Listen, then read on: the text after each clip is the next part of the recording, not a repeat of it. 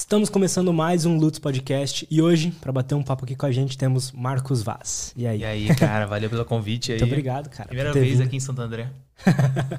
Verdade, né? ninguém costuma vir muito para Santo André, ninguém conhece.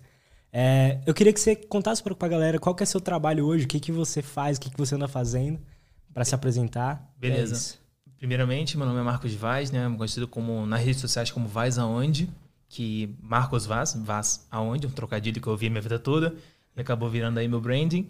E venho trabalhando aí como criador de conteúdo já tem uns sete anos, mais ou menos. É, eu sou engenheiro civil, sou formado em engenharia civil, nada a ver. Aí me aposentei quando me formei em 2015. E aí eu falei, não, vou ser criador na época da influência, né? Tem esses nomes, influenciador, criador, blogueiro, youtuber, instagramer, como você quiser chamar. Uhum. Mas o criador, acho que ele engloba melhor, assim, porque eu faço multiplataformas. plataformas. E aí, desde 2014, 2015, eu venho trabalhando na internet, criando conteúdo de viagem. Não só no Brasil, mas também no mundo. Então, essa é a minha profissão hoje, né? Criar conteúdo de viagem. E, mal ou bem, hoje eu também trabalho com cursos, ensino a galera a tirar melhores fotos com celular, GoPro, etc. Mas como é que você chegou nisso? Que a gente estava conversando, você tinha mostrado o seu domo Dom. caseiro para colocar GoPro, filmar embaixo d'água, né? Então, prime... o prime... eu divido mais ou menos em três etapas assim a minha história. A primeira etapa foi em 2010, quando eu fui para a Austrália. E eu falei, cara, eu quero fazer um blog. E aí eu cheguei a fazer um blog, acho que era aquele blog, aquela plataforma, não sei se tu pegou, porque uh -huh, é mais antigo. Eu tinha um tinha também. que era de graça, né? Eu já tinha, tinha alguns sites também no, no passado, kit.net, uh -huh. HPG, que eram umas paradas de você fazer homepage grátis, né? HPG homepage grátis e kit.net era da Globo. Aí você fazia um sitezinho lá facinho, beleza. Caraca. E aí em 2010 eu fui pra Austrália, eu falei, cara, eu vou fazer um blog. Que eu queria, sei lá, trabalhar com alguma coisa de, vi de viagem. O meu ídolo era o Bruno de Luca que ele tinha um canal, é um programa que chamava Vai Pra Onde? Que ele fazia vlog já na televisão, isso antes de 2010. Aí eu falei, beleza, vou fazer um blog chama Marcos Vaz pra Austrália. Só que eu não tinha computador, eu não levei computador pra, pra Austrália e também não tinha um smartphone, né? Não tinha um celular para você alimentar e eu também não sei escrever muito bem. Ou seja, não tinha como dar certo esse blog. e aí eu cheguei na Austrália, a única oportunidade que eu tinha para escrever era no computador do, do colégio, onde eu estava fazendo o curso de inglês. E aí durou, acho que quatro posts e me aposentei de novo segunda vez pelo, pelo blog. Eu falei, cara, não tem como. E aí não, não, não rolou, mas ficou com essa vontade de ter. E, eu, e, já lá, eu já comecei a ensaiar alguns vlogs. Eu tenho um vídeo gravado falando, pô, tô aqui no Sydney. Eu não sabia falar, né? Pô, tô aqui no Opera House, em Sydney, olha só que bonito. Pô, bonitão, né? Tipo, todo sem jeito, mas já mostrava que eu seria talvez o meu futuro, assim, como eu faço hoje, né? Faço conteúdo, vídeo, foto, etc. Então, esse foi o meu primeiro momento é, criando conteúdo. 2010. Tem aí 11 anos, vai fazer 12 anos. Você já, nessa época você já tinha se formado em engenharia? Não, não. Já tinha sido jubilado, na verdade. Sabe o que é jubilado? Não sei. É quando você reprova quatro vezes a mesma matéria e você é meio que expulso da faculdade. Eu fazia faculdade pública. Eu passei para engenharia civil na UF, que é a Universidade Fluminense, é, Federal Fluminense lá em Niterói, pertinho do Rio de Janeiro. E aí eu fui um péssimo aluno nos, nos primeiros quatro semestres. É, quatro semestres disso. Então eu fui jubilado. E aí eu tive que escrever uma cartinha pro reitor, contar uma história triste, e aí eles me aceitaram de volta. Aí eu tinha que passar. aí eu passei, na quinta vez. Física 1. Física 18 lá, no caso é Física 1.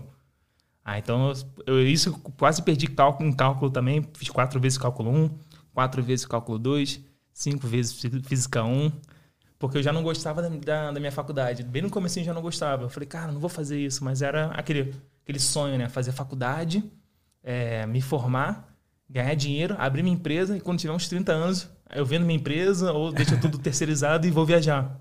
Olha que doideira, como que era o pensamento de que eu tinha, né? Do você, sucesso. Entendi. Mas você já queria viajar então? Já era uma coisa dentro de você?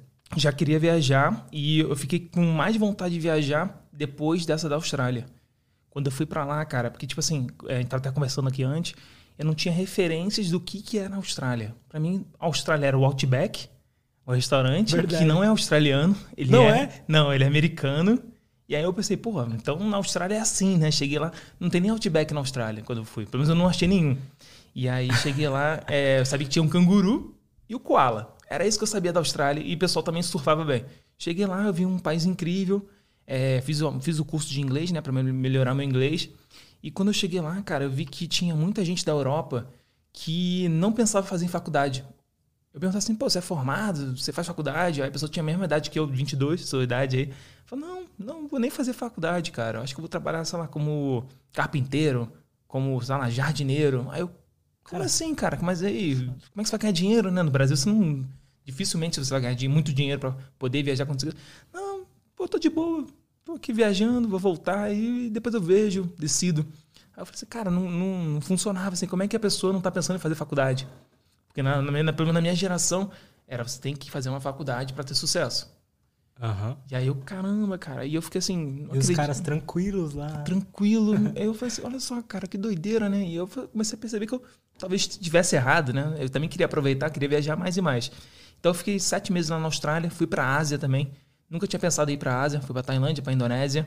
Depois tem uma até história boa lá na Tailândia, não sei quando depois a gente pode abrir um. Uhum. Senão a gente vai entrando em vários, vários ganchos, né? E aí, quando. Eu falei, fiz uma promessa quando eu voltei pro Brasil. Eu falei que eu ia viajar todos os anos. Ia fazer um mochilão, pelo menos de, um mochilão longo de 30 dias, todos os anos. Paralelo à faculdade. Ia tirar férias, ou nas férias da faculdade, do estágio, também sempre estagiei. É, eu ia fazer uma viagem. Não importa o que tivesse que fazer. Nem que tivesse pedido demissão, eu ia fazer essa viagem. Então, eu consegui fazer 2011, quando voltei, 2012. Aí 2013, 2014 fiquei num hiato, assim. Porque eu fiquei no estágio, não consegui tirar férias e queria me formar. Só que também não consegui me formar, então fiquei meio aquele cara, não acredito, não acredito. E aí depois disso, foi quando você decidiu começar a produzir conteúdo de viagem? Não. Então vamos lá. Aí, em 2013, eu já estava inconformado de novo com a faculdade, bateu aquela bad. Pô, podia ter ficado na Austrália. Hum. Porque na Austrália eu trabalhei como pedreiro. E em uma semana eu ganhei, na época, é, 2.300 dólares como pedreiro. Em uma semana? Uma semana. E o dólar tava dois reais. Ó, que saudade. Caraca, um dólar, dois reais. Meu Deus, que saudade. Então, tipo, eu fiz as contas assim, na época, 2.300 dólares daria mais ou menos 400, 5 mil, 5 mil reais. E era o que um salário de um engenheiro júnior. Eu falei, cara, daqui a três anos, se eu me formar, se tudo der certo, né, não perder nenhuma, nenhuma matéria, mas o meu, minha, meu retrospecto já era bem ruim, né? Meu, meu passado era bem ruim. Eu falei, se me formar em três, quatro anos, eu vou começar a ganhar é, ali por volta de 5 mil reais. Uhum. Por que eu não fico na Austrália? Pois é. Bateu essa, tipo, bateu uma depressão assim pós-viagem, né? Pós-intercâmbio, que é muito comum também.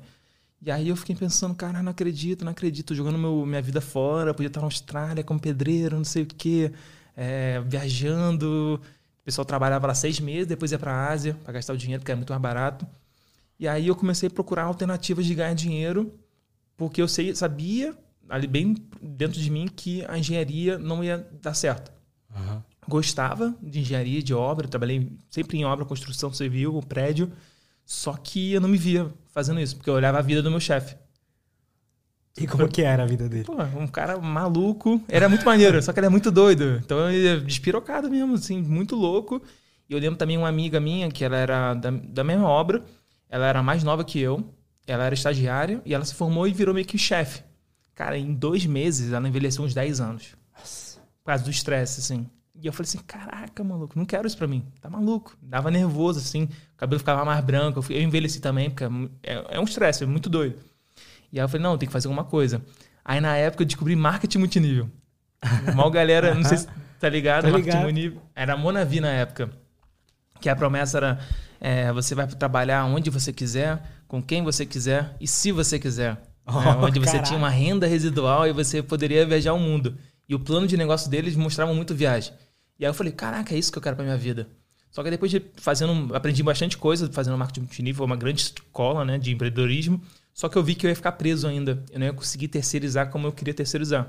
Aí eu falei, pô, tem que fazer outra coisa.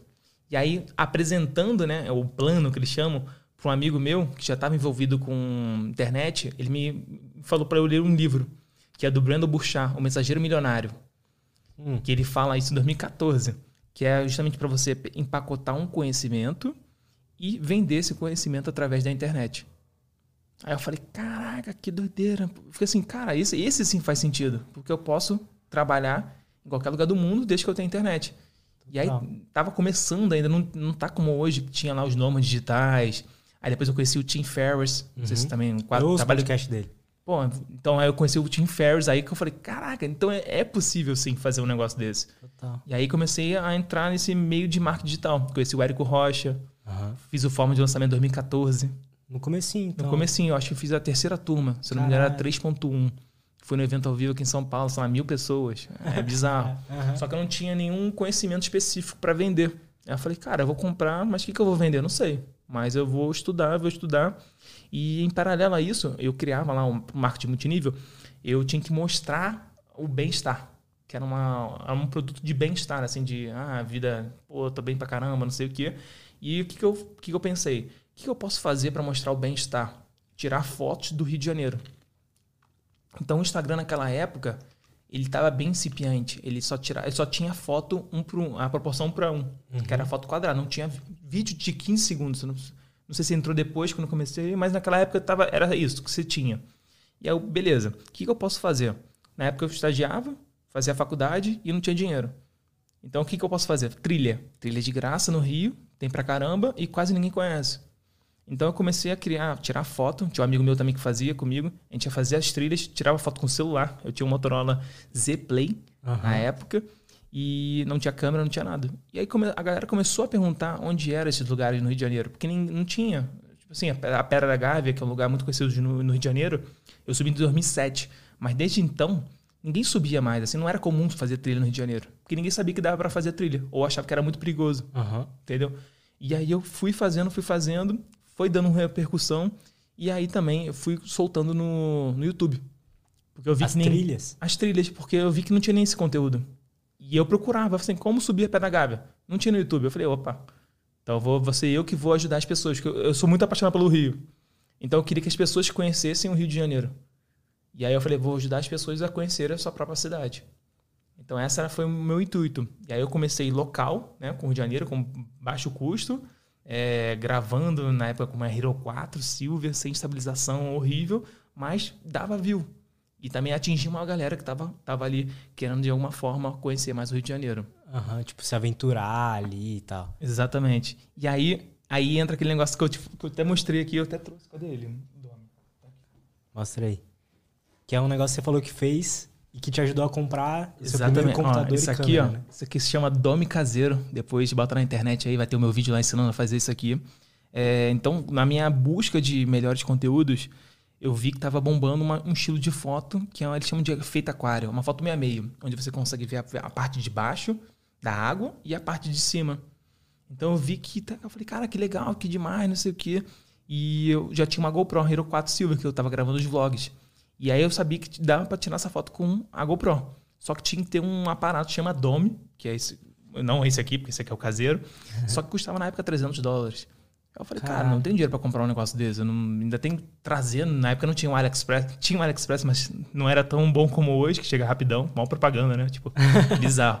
E aí eu falei, cara, eu botei na internet, Dome Caseiro. E tinha um cara que ensinava a fazer. Acho que o nome dele é Fábio, Fábio Wellich, alguma coisa assim, se eu não me engano. Eu até conheci ele depois pessoalmente agradeci muito ele. E eu falei, beleza, vou fazer, sou engenheiro, vou fazer a minha versão também e vou gravar. E aí eu gravei, peguei a câmera da minha mãe, uma, um, sei lá, uma Samsung bizarra, botei assim em cima de uns livros, porque não tinha tripé, gravei contra a luz e mostrei como é que fazia um dome caseiro. Só que eu fiz pra mim. Só que aí, como sobrou equipamento, eu fiz uns quatro. E aí comecei a postar as fotos com o nome caseiro. E aí a galera, cara, como é que você faz isso? Como é que você faz isso? Não sei o que. Ah, eu mostrei como é que era. Ah, fiz assim. Aí beleza. É, aí a galera ficou maluca, tudo mais. A galera no próprio vídeo, né? No eu botei, YouTube mesmo. No YouTube mesmo. Eu botei como é que fazia, onde comprava, só que a galera não queria fazer. Eu falei, por que você não vende? Aí eu, pô, cara, eu falei, pô, mas vender, pô, um negócio, sei lá, quem vai querer comprar um negócio desse, né? Tipo, dá mau trabalho. E aí, beleza. Eu falei, cara, quer saber? Vou vender esse negócio. Aí eu vendia no começo de. Eu que mandava no correio. Aí depois eu descobri o Mercado Livre. Aham. Também porque o pessoal, por que você não vende pelo Mercado Livre? Aí depois eu vi que o Mercado Livre funcionava. Eu tinha mal medo do Mercado Livre. Pensava que era mal golpe. né? Na minha época era, é tipo assim. Era meio assim, nunca tinha comprado no Mercado Livre. Eu falei, não, isso aí só tem coisa falsificada, é, o pessoal vai dar golpe, não vai pagar, vai vir uma pedra tudo mais. E aí eu comecei a vender pelo Mercado Livre. E aí foi que deslanchou o negócio. E aí você lembra que eu tava procurando alguma coisa pra, pra vender online, um infoproduto e Aham. tudo mais? Eu já tava vendo que eu conseguia atrair um público através do Instagram. E eu falei, cara, dá pra vender coisa através do Instagram. Isso só com foto. Aí eu falei, cara, então vou fazer o Dome Caseiro ser o meu case para vender no meu curso que eu tinha acabado de criar com um amigo meu, isso 2014. Entendi. Ia ser o seu case, tipo assim, ó, consegui vender tantos desse aqui. Isso, através do Instagram, usando as técnicas que eu ensino no curso. Demais. Porque eu não tinha aluno, então eu tinha que mostrar. Não adianta falar, ah, funcionou para mim, mas tem que funcionar para uma outra coisa que não aparecesse na minha cara. Então o que, que eu fiz? Aí eu fiz esse o arroba Dome Caseiro e aí eu comecei a usar as, as técnicas, né? O que, que a gente ensinava no curso. E deu su super certo, assim, na época bateu quase 10 mil seguidores. E sempre que eu postava uma foto, é, vendia. E em paralelo, o YouTube vendendo também é, de forma residual, sem força. No YouTube você colocava o link do Mercado Livre? Sim, exatamente. Que foda, cara. Então vendia e aqui no, no Instagram fazia sorteio na época. Ah, acabou de chegar, é, remessa nova, aí fazia tipo, escassez, os últimos cinco, não sei o quê. Porque vendia muito rápido. Eu não, tinha, eu não conseguia acompanhar o ritmo de produção. E aí, explicando o que, que é esse Cara, Dome aqui. É um creme de, de cabelo da Niele Gold, de 420 gramas. Aí tinha esse, esse aqui, o douradinho em óleo de argan. E esse aqui era de cabelo liso. Então eu ia a todas as farmácias de drogaria, não lembro qual é a drogaria, só tinha uma drogaria no Rio de Janeiro. Eu zerei todo o estoque praticamente do Rio de Janeiro. Eu passava na farmácia e falei, quantos desse aqui você tem? Me dá todos. Então eu ia Cara, comprando todos desses que eu encontrava, porque acabava. Mandei um e-mail pra Niele Gold pra ver se eles conseguiam me vender o potinho. A embala... É, porque você comprava, tinha o creme ainda, né? Exatamente. Aí tinha uma menina que trabalhava lá em casa, trabalha até lá em casa hoje, com meus pais, que a gente fez um acerto. Ela ficava com creme e ela me ajudava a limpar. E eu acho que ela até revendia o creme, porque o, o potinho custava ali por volta de 10 reais.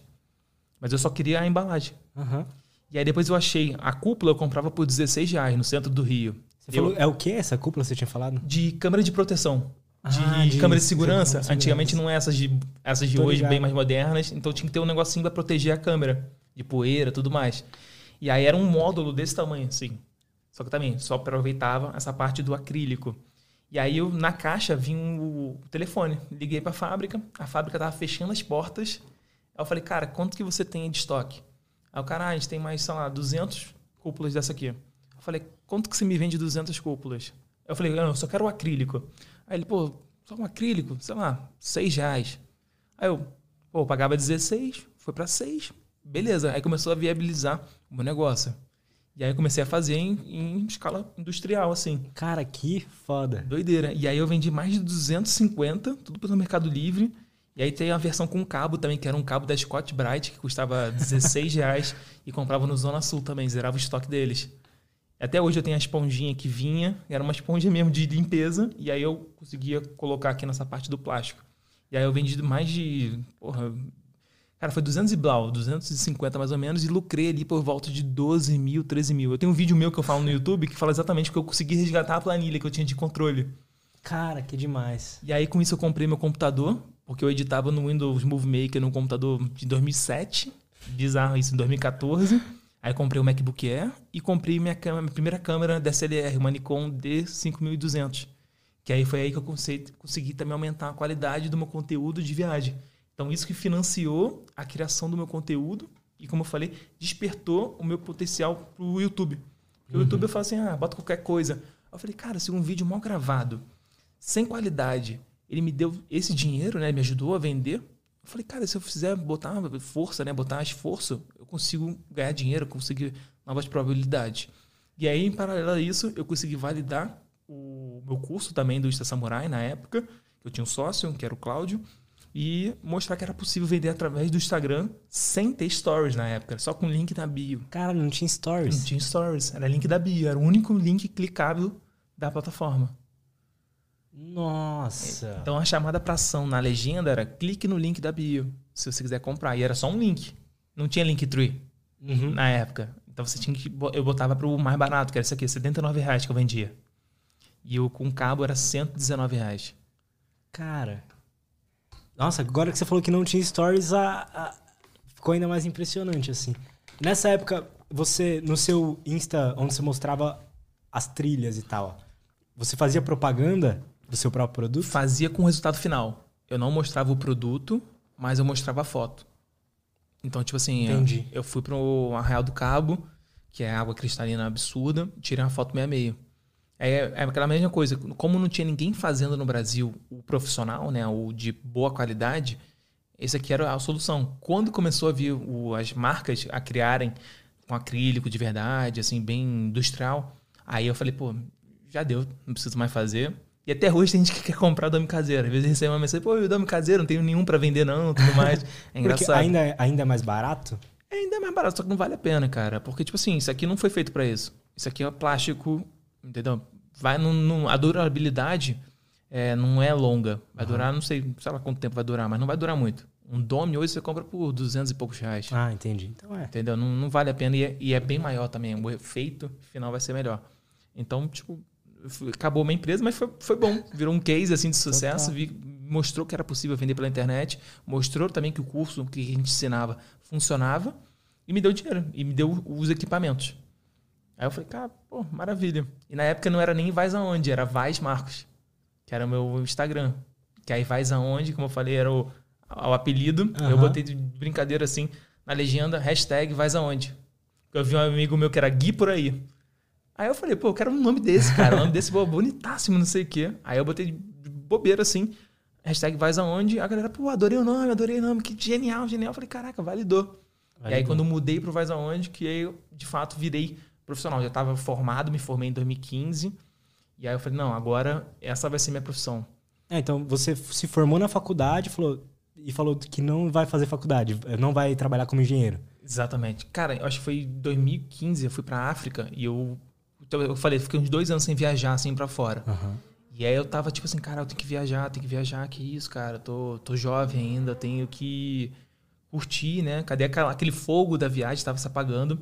E aí eu faltei todas as. A, consegui uma passagem por milhas na época e fui pra, pra África do Sul. Na época eu perdi todas as provas, a P1. Porque eu falei, cara, tipo, eu, eu saí da federal. Eu, ah. eu saí da federal e fui pra uma particular que era mais fácil. Porque a federal eu falei, cara, tô me enganando aqui, eu demorei nove anos para me formar. Nove anos? Nove é anos. cinco anos, né? Geralmente cinco anos, mas ninguém fecha cinco anos. Só as pessoas muito inteligentes, assim, bem é, porque a minha meta, na, na, na, verdade, a minha meta na faculdade era fazer chopada. Eu fiz 10 chopadas. Aí quando eu fiz 10 chopadas, acabou minha acabou minha meta, assim, tá ligado? Eu tinha uma ideia de faculdade, assim, diferente do que é hoje. Eu pensava que era, tipo, só festa. Cheguei lá, pô, 40 pessoas, 6 mulheres. Aí eu falei, caralho, todo lugar Engenharia, errado. né? Engenharia, todo lugar errado, que tristeza. E aí, cara, aí quando fui para uma outra faculdade, que era particular, era muito mais fácil. Tipo assim, faltavam eu saí da UF faltando 12 matérias. Eu fui para a faculdade particular, não deu para cortar tudo. Fui para 27. Só que eu terminei em três períodos. e o que eu estudava para uma, uma prova de uma matéria, eu estudei para 27. De quantidade de tempo. Caralho. Então fica assim. Era muito Que diferença. Mais... É muito É bizarro. Era bizarro. Sinistro. Então aí nessa 2015, se eu não me engano, eu fui para África do Sul. E aí voltou aquele. Caraca, viajar é isso tudo. E eu já tava, eu pedi uma, uma câmera emprestada. Então, agora não sei se foi 2014. Lá que eu comprei meu computador na África do Sul. Ah, com o dinheiro tá. do Dome Caseiro. Lá eu comprei meu, meu MacBook Air. E aí eu viajei de novo, eu falei, cara, é isso que eu quero, é isso que eu quero. E voltei com, já sabendo que eu não ia ser mais engenheiro civil. Só que eu tinha que fazer estágio, ainda fiz mais um estágio, meu Deus do céu. E aí, quando, quando eu voltei, eu vi que já existia esse mercado fora do Brasil. Essa é a parada também de saber, você saber falar inglês, cara. Tem que saber falar inglês. Total. Porque na época já existia um cara chamado Fun for Louis, que é um cara de viagem, que tem dreadlock e tudo mais. Até hoje ele cria conteúdo. Conheci ele já ao vivo, já troquei ideia com ele. E tinha um outro que era Mr. Ben Brown. Eles são antes do Casey Neistat. Não sei se você tá ligado no Casey. Porra, eu vou fazer o curso dele. É, já comprei. é nóis, então. É, porra, o Casey é tipo ídolo. Conheci o Casey também já ao vivo, já foda. vi palestra dele. Então, o Casey, ele já fez vídeo com eles dois como assim, caraca, eu sigo esses caras, tá ligado? E aí eu quis ver ele depois. Mas que antes demais. de Daily Vlog, o Fun for Luz e o Mr. Ben Brown, eles eram percussores. E de viagem, então. Então eu falei, cara, se acontecer. Eu não conheço esses caras. É que eles são das, agora eles são. Das o antigas. Ben Brown ficou meio maluco. Deu, é como todo youtuber, todo criador de conteúdo, só que ele ficou num nível assim. Entendi. Bizarro, assim. Tá muito, outra pessoa. E o Luiz cansou. Eu perguntei pra ele, cara. Ele falou, cansei, mano. Tipo, tô de boa. E aí eu falei, cara, se deu, deu certo lá fora, dá, vai dar certo aqui também no Brasil. Porque o Brasil ele segue muito essas tendências, assim, tudo que acontece lá, lá, fora. Joe Rogan. Joe Rogan, Flow. Exatamente. Então, o modelo, o formato é igual. Só depois a gente muda para nossa realidade, para o nosso idioma, tudo mais, como é o nosso comportamento. E eu falei que vou começar a fazer. Foi que eu também, cara, um dia vai rodar, vai rolar. E eu tenho que aprender as habilidades. Eu não sabia fotografar, eu não sabia filmar, não sabia fazer nada. Então eu tenho que aprender as habilidades para quando o mercado estiver pegando fogo, eu já é, que eu já esteja bem posicionado. Uhum. E aí foi o que aconteceu. Você já tinha interesse em querer ah, filmar, já. Em, em tirar fotos boas e tal? Cara, eu tinha, eu gostava mais de vídeo. Uhum. Né? Tipo, como eu falei lá em 2010 na Austrália, já comecei a fazer vídeo. Foto eu não sabia, porque eu nunca, nunca tinha, já tinha ali uma câmera digital. Eu lembro a primeira câmera digital que eu tive, eu falei, caraca, isso aqui é incrível. Câmera digital, você pode pagar, tirar foto. então, eu já tinha esse interesse de tecnologia também. Não só foto no vídeo, mas de tecnologia. De fazer site, de fazer alguma coisa na internet. Sempre fui uma pessoa bem interessada. Então, quando vi que tinha ali uma possibilidade de juntar viagem e... Tipo assim, a minha ideia era nem ganhar dinheiro, é não pagar para viajar. Hum, tipo, viajar tudo e Tudo... pagando a viagem. Né? Exatamente. Porque, porque assim, na minha cabeça não fechava assim, cara, como é que eu vou ganhar dinheiro com isso? Entendeu? Então o curso também de Instagram era para bancar minhas viagens. Porque a minha ideia era viajar, não necessariamente ganhar dinheiro. Hoje em dia eu ganho dinheiro viajando. muito doido, né? É muito doido. Então, e também diminuiu o custo e ainda ganho dinheiro para viajar. É muito doido. Aconteceu o que eu pensei, sei lá, em 2014, 2015. E pois aí, é. por causa desses caras, porque, porque alguém fez na minha frente. Tá ligado? Você acontecer e falou, ah, vou fazer também. E aí eu fui estudar também marketing, fui estudar também essa parte de estratégia, justamente para melhorar o alcance. Não adianta nada você criar um conteúdo que ninguém vê. É. E aí você já começou o seu canal no YouTube nessa época? Já. Aí tinha ali já um, conteúdo. Eu tinha um primeiro canal que tem, sei lá, 13 anos, mas era mais como backup. Que aí eu soltava os vídeos, alguma coisa lá, e beleza. E aí também é e aí depois eu criei de fato, né? Eu já tinha um canal também assim, meio. Esse do Tome Caseiro era, era o meu canal, só que era umas paradas assim, nada a ver. Aí eu falei, não, vai ser um canal de viagem agora. E aí começou a soltar vídeos de trilha do Rio de Janeiro e também de algumas viagens que eu ia fazendo. Ah, fiz. Meu primeiro, primeira série do Brasil foi em 2015, final de 2015, chamada Diamantina. Aí eu comprei um drone. Vai acontecendo assim as coisas, tá ligado? E aí eu fui investindo Entendi. no meu negócio. Mas nunca ganhava dinheiro, assim. No final do ano eu tinha assim, caraca. Não, é, ferrou. E agora? Como é que eu vou viajar? E aí eu viajei muito como voluntariado. Como voluntário. De quê? De trabalhar em hostel. Hum. Eu descobri em 2016, eu já estava formado, já estava com a ideia, e eu falei, cara, não, preciso dar uma. Pô, viajar agora. Agora não tem mais desculpa que eu tenho a faculdade. Eu tenho que fazer acontecer. E aí eu falei, pô, vou viajar, mas vou viajar para onde? Sem dinheiro. Tá ligado? Eu tenho, eu tenho que viajar de uma maneira de que não gaste dinheiro. Aí eu procurei no Google como viajar sem dinheiro e inglês. E achei. Total. Esse que é o mais maneiro. Achei como viajar sem dinheiro.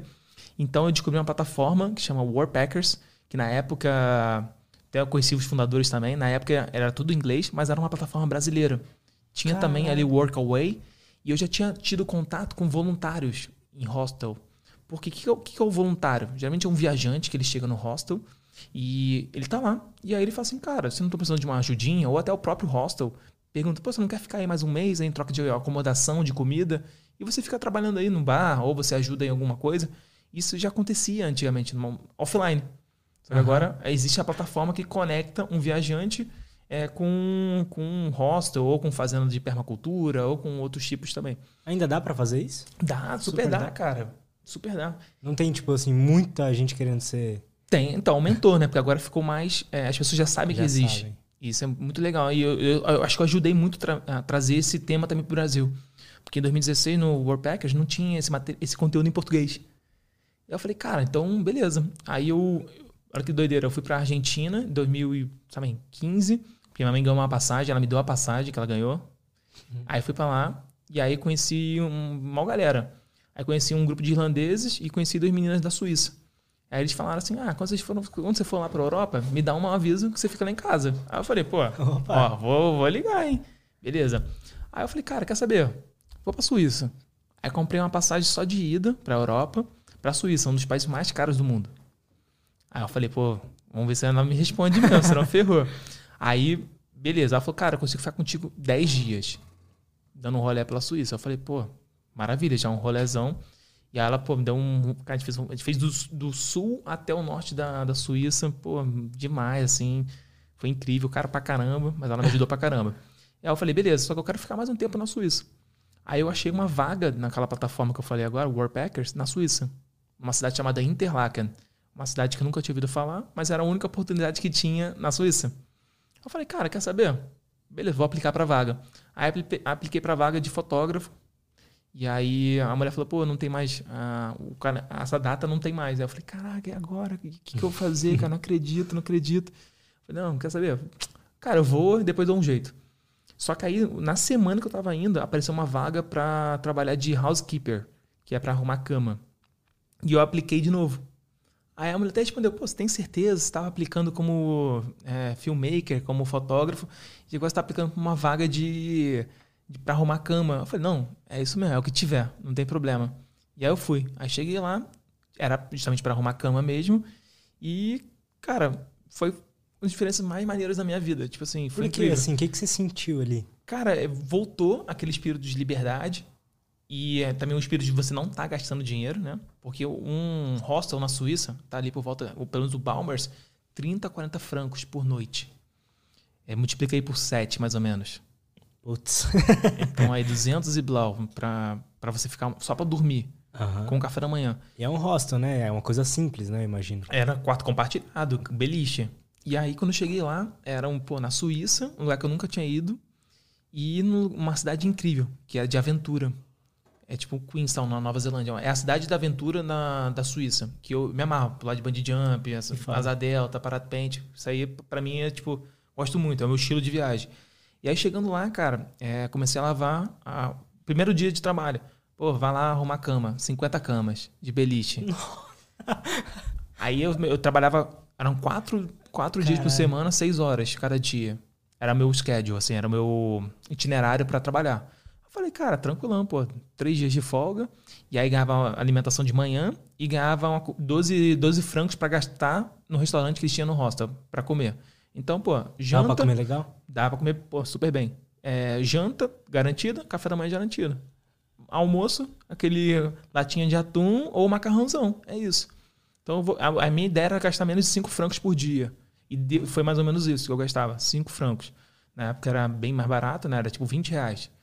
E aí, beleza, fui lá no primeiro dia, eh, passando mal, porque no dia anterior tinha tido uma despedida de uma menina. E a gente bebeu pra caramba, eles botaram bebida lá. Deu assim bebida mesmo, porque foi a primeira voluntária do, da história do, do hostel. Caralho. Então aí eu tava tipo, passando mal, não sei porquê, eu, sei lá, não, alguma coisa não caiu bem. Aí eu fui trabalhar, tipo assim, destruído, destruído. Falei, cara, não posso mandar mal no né? primeiro dia, né? E aí a mulher, ah, você tem que limpar aqui a cama. Nunca tinha feito, pô, a cama é beliche. Caraca, mal missão, porque as de cima você tem que tirar o colchão. Aí... Depois fica craque, mas eu comecei chato pra caramba. E aí era para trabalhar seis horas. Só que eu terminei todas as tarefas em duas horas e meia. E a mulher não acreditou. Ela falou assim: não, você não pode ter terminado duas horas e meia. A galera tava fazendo em cinco horas. Porque a galera antes dava migué. Hum. Era, era um americano lá que dava um migué. E aí, assim, ficava passeando. É, porque ele falou assim, tem que trabalhar seis horas. Acho que na cabeça dele ele falou assim, pô, se eu acabar antes. Tipo assim, não, de qualquer forma eu tenho que fazer seis horas. Uhum. E na minha cabeça falou assim, não, cara, eu vou fazer o mais rápido, tipo assim, no ritmo que eu quero fazer. E aí eu fiz em duas horas e meia. Aí eu falei, não, impossível você ter terminado. Ah, vamos lá comigo. Aí ela, isso porque ela tinha acabado de me ensinar a fazer um negócio. Aí ela viu assim, pô, maneiro. Aí ela botou mais coisa para eu fazer, limpei o hostel todo, reciclagem, tirei todos os lixos. Aí deu mais, sei lá, 40 minutos. Eu falei, pô, e aí, qual que é a próxima, próxima missão? Ela falou, cara, não tem mais nada. aí toma uma cerveja aí, me deu uma coroninha lá. Aí eu. Maneiro, que bom, né? Maneiro esse, maneiro esse trabalho. Aí eu falei, ah, se você quiser ficar relaxado aí, eu, se quiser pode voltar lá pro teu quarto. Aí eu, cara, tá bom, beleza. Aí eu voltei, cara, e meio que ela falou pra minha, pra manager, tipo, a gerente do hotel. E ela falou, pô, o Marcos mandou benzaço, não sei o quê. Aí a mulher veio falar comigo, porque ela, ela lembrou que eu era o fotógrafo. Aí ela falou, pô, cara, tu se esforçou pra caramba, assim, tipo, ninguém pediu nada, assim, era só pra... Eu vi que tu, tu tá botando, assim, um empenho. Falei, ah, cara, é, fazer o melhor sempre. Sempre falei, até falando nesse vídeo, assim, não importa o que você faça, que sempre buscar fazer o melhor. Você não pode fazer uma parada meia boca. É, pô, vou, ah, vou fazer uma meia boca porque eu não tô pagando, não, cara. Faz melhor, pô. É isso. É o básico, é o mínimo. Uhum. E ela falou, pô, maneiro, não sei o quê. E ela começou a me dar coisas. Aí ela me deu um bungee jump, que custava, sei lá, 200 francos. Ela me deu um passe para um passe da montanha lá, 200 francos também, para Jungfrau, que eu não iria fazer por causa do dinheiro. Ela me deu um outro passe também de 100 francos. Então, somando Nossa, assim, só de foda. passeio, ela me deu um, metade de um Canyon, um Asa Delta. E eu não, ela não pediu nada em troca. Só porque eu- ela viu que eu fazia ali o trabalho assim, que ninguém estava querendo fazer. Porque esse trabalho já tinha, fora o americano, uma outra brasileira também tinha tentado fazer e não conseguia, Não porque ela era muito baixinha. Entendi. Era uma missão. E também ficava dolorido, o braço era, era pesado, assim, de leve, assim. É, e ela começou a me dar coisa, assim, se amarrou. Eu dei uma consultoria pra ela de marketing. Porque eu falei também, porra, Lara, Lara Berló, muito, muito Cara, que brother. da hora. E aí, cara, eu fiquei assim, mano, não acredito. Tipo, olha só que as portas que me abriram porque eu, eu tava. Porque eu arrumei cama sem dar migué. Aí me deu um canivete, me deu um Victorinox, assim, foda de pendrive, que tem até hoje. Cara, eu ganhei várias paradas assim. E eu falei assim, cara, eu quero ficar aqui, pô, é muito maneiro. E era um lugar incrível. Você se sentiu amizade. acolhido ali, né? Sim, e também outros viajantes, aquele contato também. como eu trabalhava ali, mal a gente ficava 100% dentro do hostel ali. Então a gente conhecia muita gente. Conheci muita gente, pô, Portugal, do mundo inteiro. E sempre trocava uma ideia com outros voluntários e outros funcionários também. Que, da gente da Finlândia, gente pô, da Alemanha, do México, da Espanha. Cara, parece ser uma experiência muito enriquecedora, assim, de Muita, cultura. Muito, muito. E fora que você melhora o seu inglês, aí com o espanhol também falava espanhol, porque já tinha feito o curso de espanhol. Então, tipo assim, voltou aquele tesão de viajar. Caraca, eu quero viajar mais, mais, mais, mais. E aí foi muito legal, cara, que com esse trabalho eu criei conteúdo pra mim. Paralelo ao. Eu fui, criei um conteúdo sobre o voluntariado e criei um conteúdo sobre a Suíça. E aí, muito, olha só que muito doideira. Na época eu tinha, sei lá, 3 mil seguidores, no, 3 mil inscritos no canal. E no Instagram, sei lá, devia ter nem 50 mil. Acho que cin- 50 mil no máximo, 2016. E aí, uma blogueira entrou em contato comigo, porque ela queria algumas. é Uma, ela é blogueira da Suíça, mas só que brasileira. Ela queria algumas imagens de drone. Aí eu falei, ah, beleza. Pô, a gente dá um rolê e eu te vendo as imagens de drone. Eu vou te cobrar, sei lá, 100 francos. Aí a gente deu um rolê, a gente conheceu dois lagos sensacionais.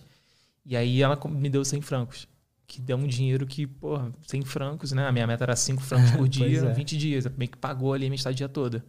Aí eu falei, caraca, demais. olha que doideira. E aí depois, cara, pelo trabalho que eu fiz, é, em 2017, eu fiz a minha primeira press trip. O que que é press trip? É quando o governo ou uma empresa, eles fazem uma viagem e chamam criadores de conteúdo ou jornalistas.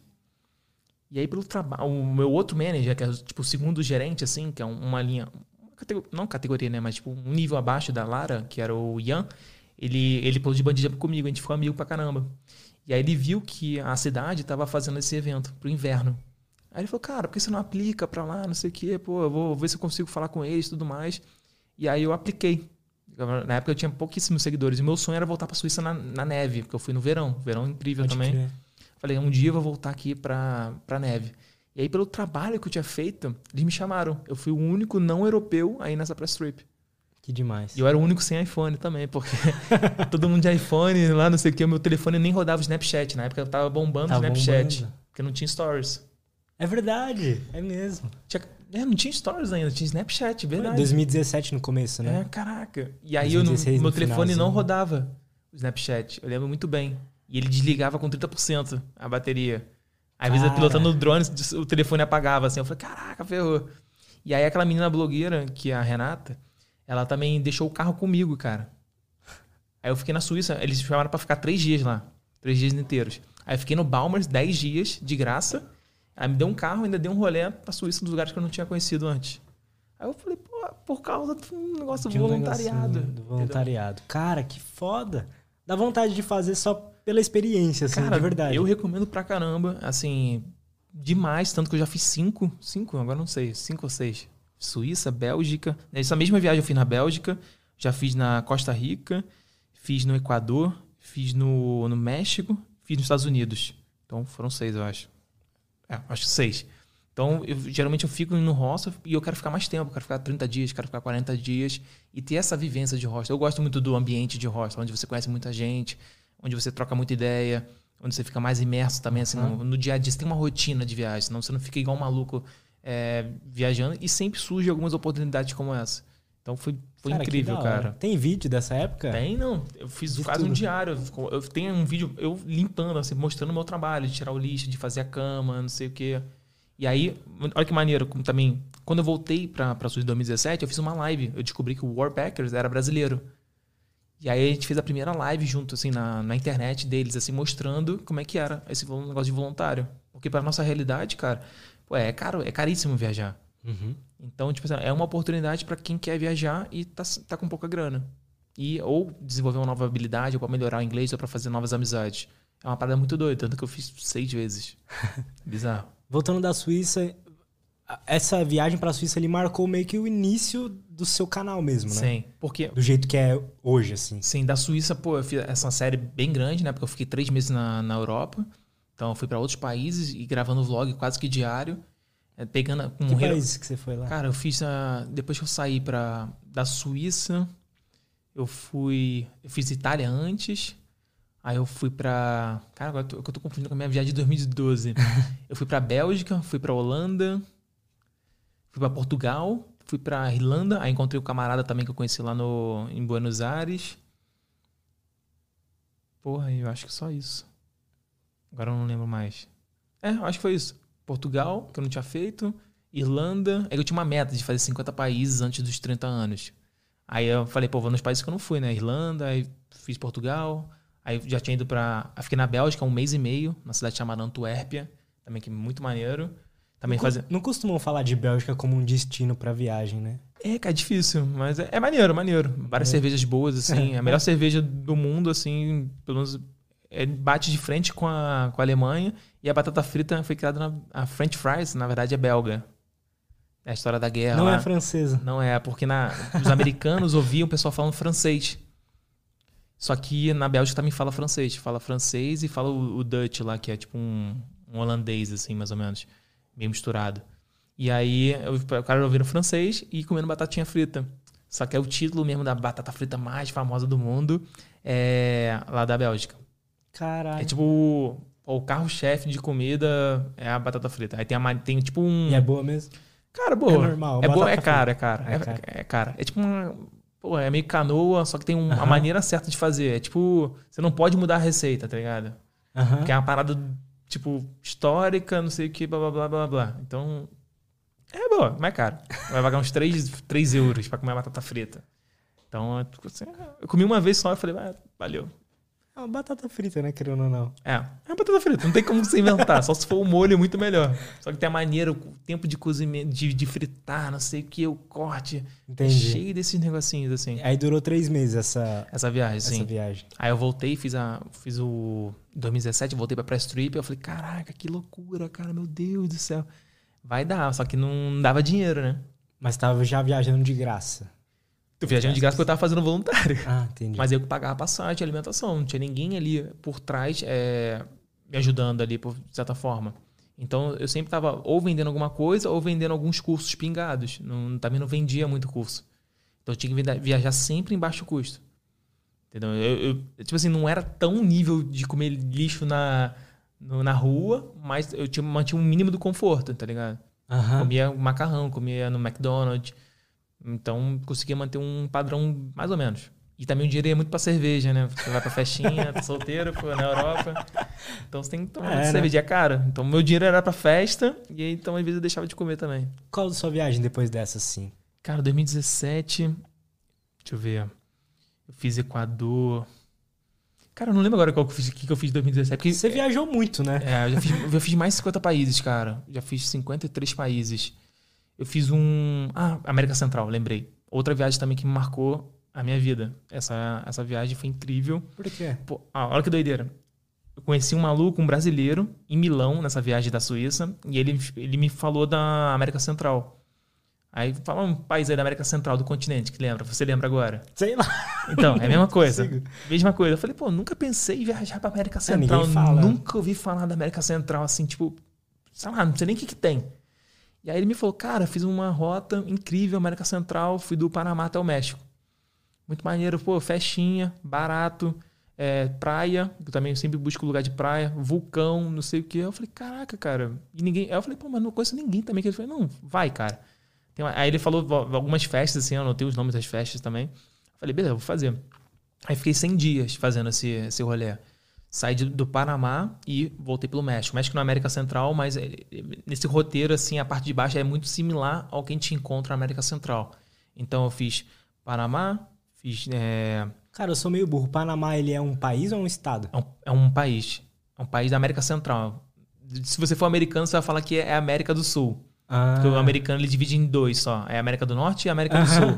A gente aqui no Brasil, a gente divide a América do Sul, América Central e América. É muito doido é essa legal parada. o Panamá? Cara, maneiro, maneiro. É, tá se desenvolvendo muito, assim, a cidade do Panamá é muito desenvolvida. Tinha lá, tem um canal do, do Panamá, que é onde tem aquela, não sei se você já ouviu falar, onde revolucionou uma obra de engenharia, assim, que revolucionou a história, porque eles conseguiram cruzar do Oceano Pacífico pro Oceano Atlântico. Aí na, Não sabia eles fizeram um disso. canal tipo, gigantesco. Como chama isso? Canal do Sabe? Panamá. Põe aí do, a foto. Cara, é incrível. Então eu sou. eu, pô, ainda tinha a minha alma de engenheiro, né? E aí é uma, o navio chega e os, os dois oceanos têm níveis diferentes. Então eles meio que fizeram um elevador de água. É uma eclusa. Então o barco chega, ele enche e vai para o outro oceano. Então isso mudou também a parte intramarinha, assim, tipo, o comércio Aham. é, nessa região. A pessoa não precisava mais fazer. Olha lá o tamanho. O É pessoal não precisava mais ir para embaixo do, do Chile ali, fazer toda a volta para chegar na costa do Pacífico. Então economizou é, muito dinheiro e, e também nasceu a história do, do chapéu Panamá, né? Que na verdade é equatoriano. Depois Tem muito, tem muito, muito gancho, cara. É, eu não consigo fechar sem, sem, sem puxar referência, né?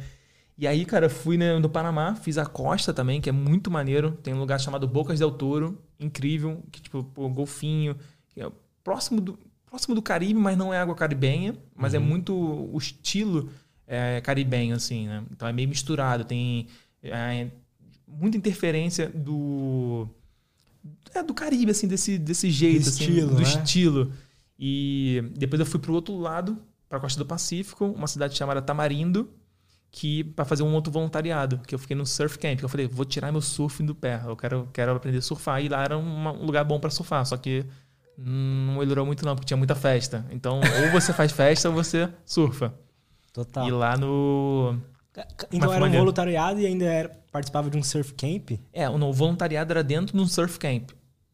Cara, que demais isso. E a ideia era justamente isso. E aí tinha 40 voluntários. Só que era meio que. Essa, esse era meio mutreta, assim, porque eles ganhavam dinheiro com o voluntário.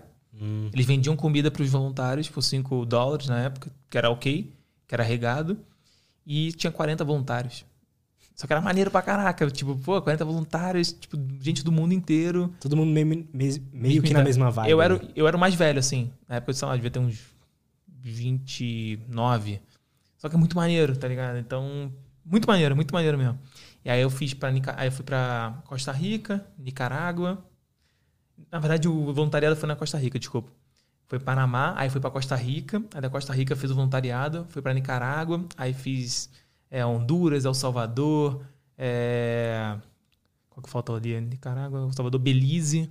Fiz toda essa região ali, em 100 Entendi. dias, cara. Como que você fazia os trajetos? Era de você tinha um carro? Cara, às vezes eu fazia transfer, às vezes eu conseguia até parceria, falando que ia botar no, no Instagram e tudo mais. Consi- Não sei como conseguia, mas conseguia. Eu tentava. Se desse, desse. Beleza. Ou se não, pegava um chicken bus. O que que é o chicken bus? Chicken bus é aqueles ônibus americanos de colégio que Aham. por algum motivo foram parar na América Central e hoje é o meio principal de transporte em- é, entre as cidades e entre os países também. Então você vai pagar, sei lá, um dólar para percorrer uma distância de muitos quilômetros. Entendi, aqueles ônibus amarelinho?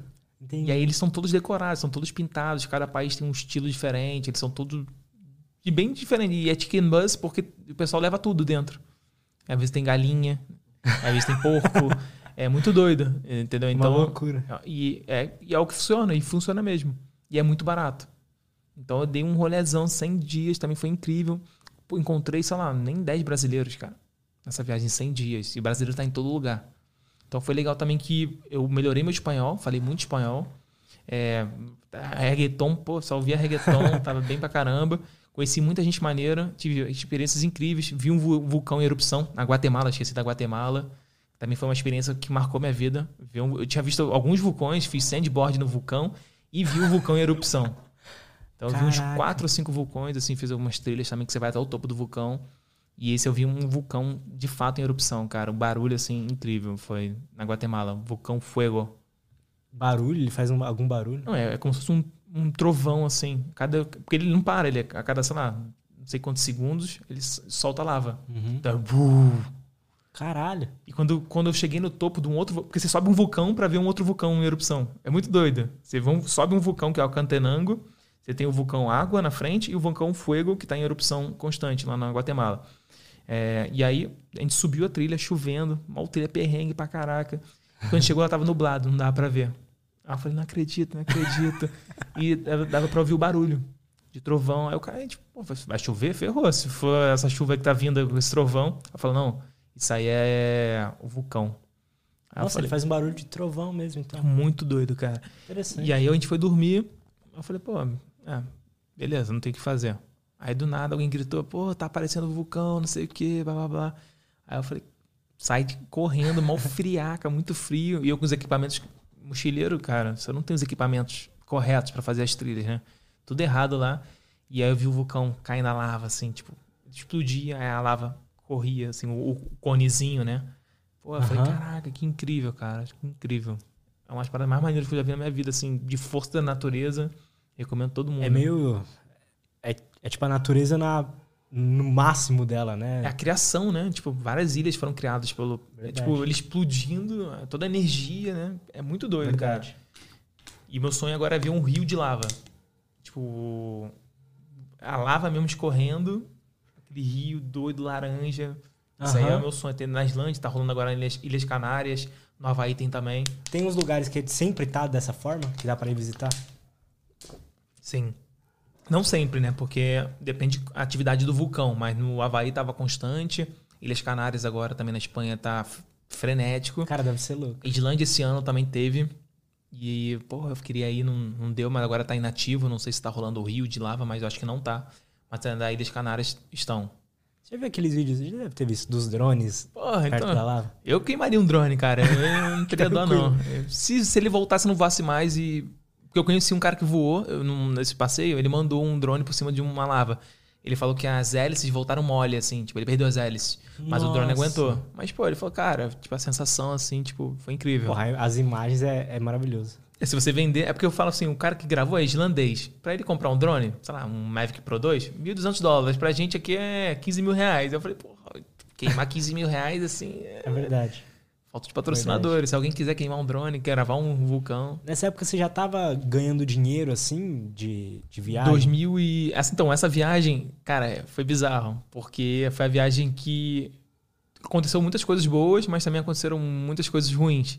Foi o ano que eu não pensei em desistir, mas bateu uma bad assim no final do ano, porque eu tinha ganho dinheiro desse ano, tudo mais. E eu fui para essa viagem sem dinheiro. Eu, tipo assim, chegou no último mês e não tinha mais dinheiro. E aí, por acaso, apareceu um publi no último mês. E eu também fiquei. Tive que arrumar mais um voluntariado para não, não, não gastar dinheiro. Então eu fiquei 10 dias só gastando 2 dólares por dia. Uhum. E também consegui. Cara, foram aparecendo as coisas. Me, um contato da Vanessa, lá do Isla Mujeres, ela conseguiu vários lugares para eu ficar em troca de parceria. Então, tipo assim, os últimos 30 dias que eu fiquei no México, eu não gastei quase nada. Só que nessa viagem eu levei uns equipamentos. Então eu levei uma GoPro, levei meu drone, que era uma Mavic Pro, e eu tava com meu computador. O primeiro problema, lá na Costa Rica, muito úmido, umidade tipo quase 100%. Meu computador começou a falhar, caiu água também nele. E aí eu ele tava dormindo já no, no arroz. Fiquei sem mexer nele tipo, uns 10 dias, rezando para ele voltar a funcionar. Voltou a funcionar, mas voltou meio capenga. Outra coisa, emprestei minha GoPro pro maluco surfar, o maluco perdeu a GoPro. Só que aí ele me deu uma GoPro da namorada dele que tava meio capenga, que depois entrou água. Ele não cuidava muito bem, e aí calcificava assim a entradinha, entrou água, perdi a GoPro. E aí depois meu drone caiu. Na mesma viagem.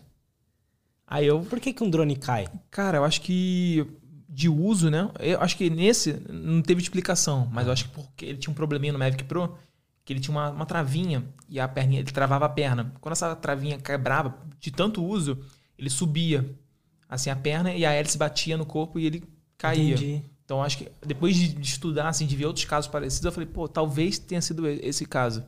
E aí eu perdi, pô, duas bermudas, perdi um casaco. Eu voltei assim para casa, a minha mala tava tipo. E aí eu falei assim, cara, não acredito. Tipo, bateu uma. Quando caiu o drone, eu falei, pô, não acredito. Tipo, não acredito. Tudo dando errado. Não, e caiu o drone e ainda eu tava andando de bicicleta no último dia, a bicicleta é, estragou a, a corrente. Eu falei, cara, quero voltar para casa. Não acredito, não, quero voltar para casa, tava, não quero mais brincar de viajar, tava tristão assim. Até gravei, até gravei um vídeo, porque eu falei, cara, trabalhei um ano todo, perdi todos os meus equipamentos. Não tenho mais equipamento. A minha G7X, minha, minha Canon também tava. O monitor tava caindo, os parafusos, não ia conseguir mais usar. Aí eu falei, caraca, eu trabalhei pra caramba e agora eu não tenho dinheiro para comprar os equipamentos de novo. Aí eu, pô, e aí, o que, que, eu vou fazer? Mas o que, que você tava sentindo? Meio que tudo dando errado ali, né? Eu falei, caralho, eu falei, pô, cara, não, porra, é um, ou é um sinal pra eu parar, ou tipo assim, pô, não é possível. Ou é um teste. É um, foi, tipo, foi, foi uma aprovação mesmo, cara. Eu falei, cara, é impossível, pô. Eu ia terminar a viagem benzão, e agora eu tenho que começar do zero novamente. Tem que arrumar um jeito de ganhar dinheiro para conseguir comprar todos os equipamentos que foi bem duro comprar, assim, tipo, eu falei, pô, não dá, bateu uma tristeza, assim, tipo, pô, não acredito, cara, tava tá tudo bem. E aí foi legal que também, aí vem a, vem a lição também. Eu tava não pensando em desistir, mas tava bem chateado, assim, de, ah, vou tirar férias, ficar um mês sem, sem criar conteúdo. E aí a própria comunidade de seguidores falou, não, cara, eu quero te ajudar. Pô, nunca te ajudei e, pô, mal bem você traz ali um entretenimento pra gente tudo mais.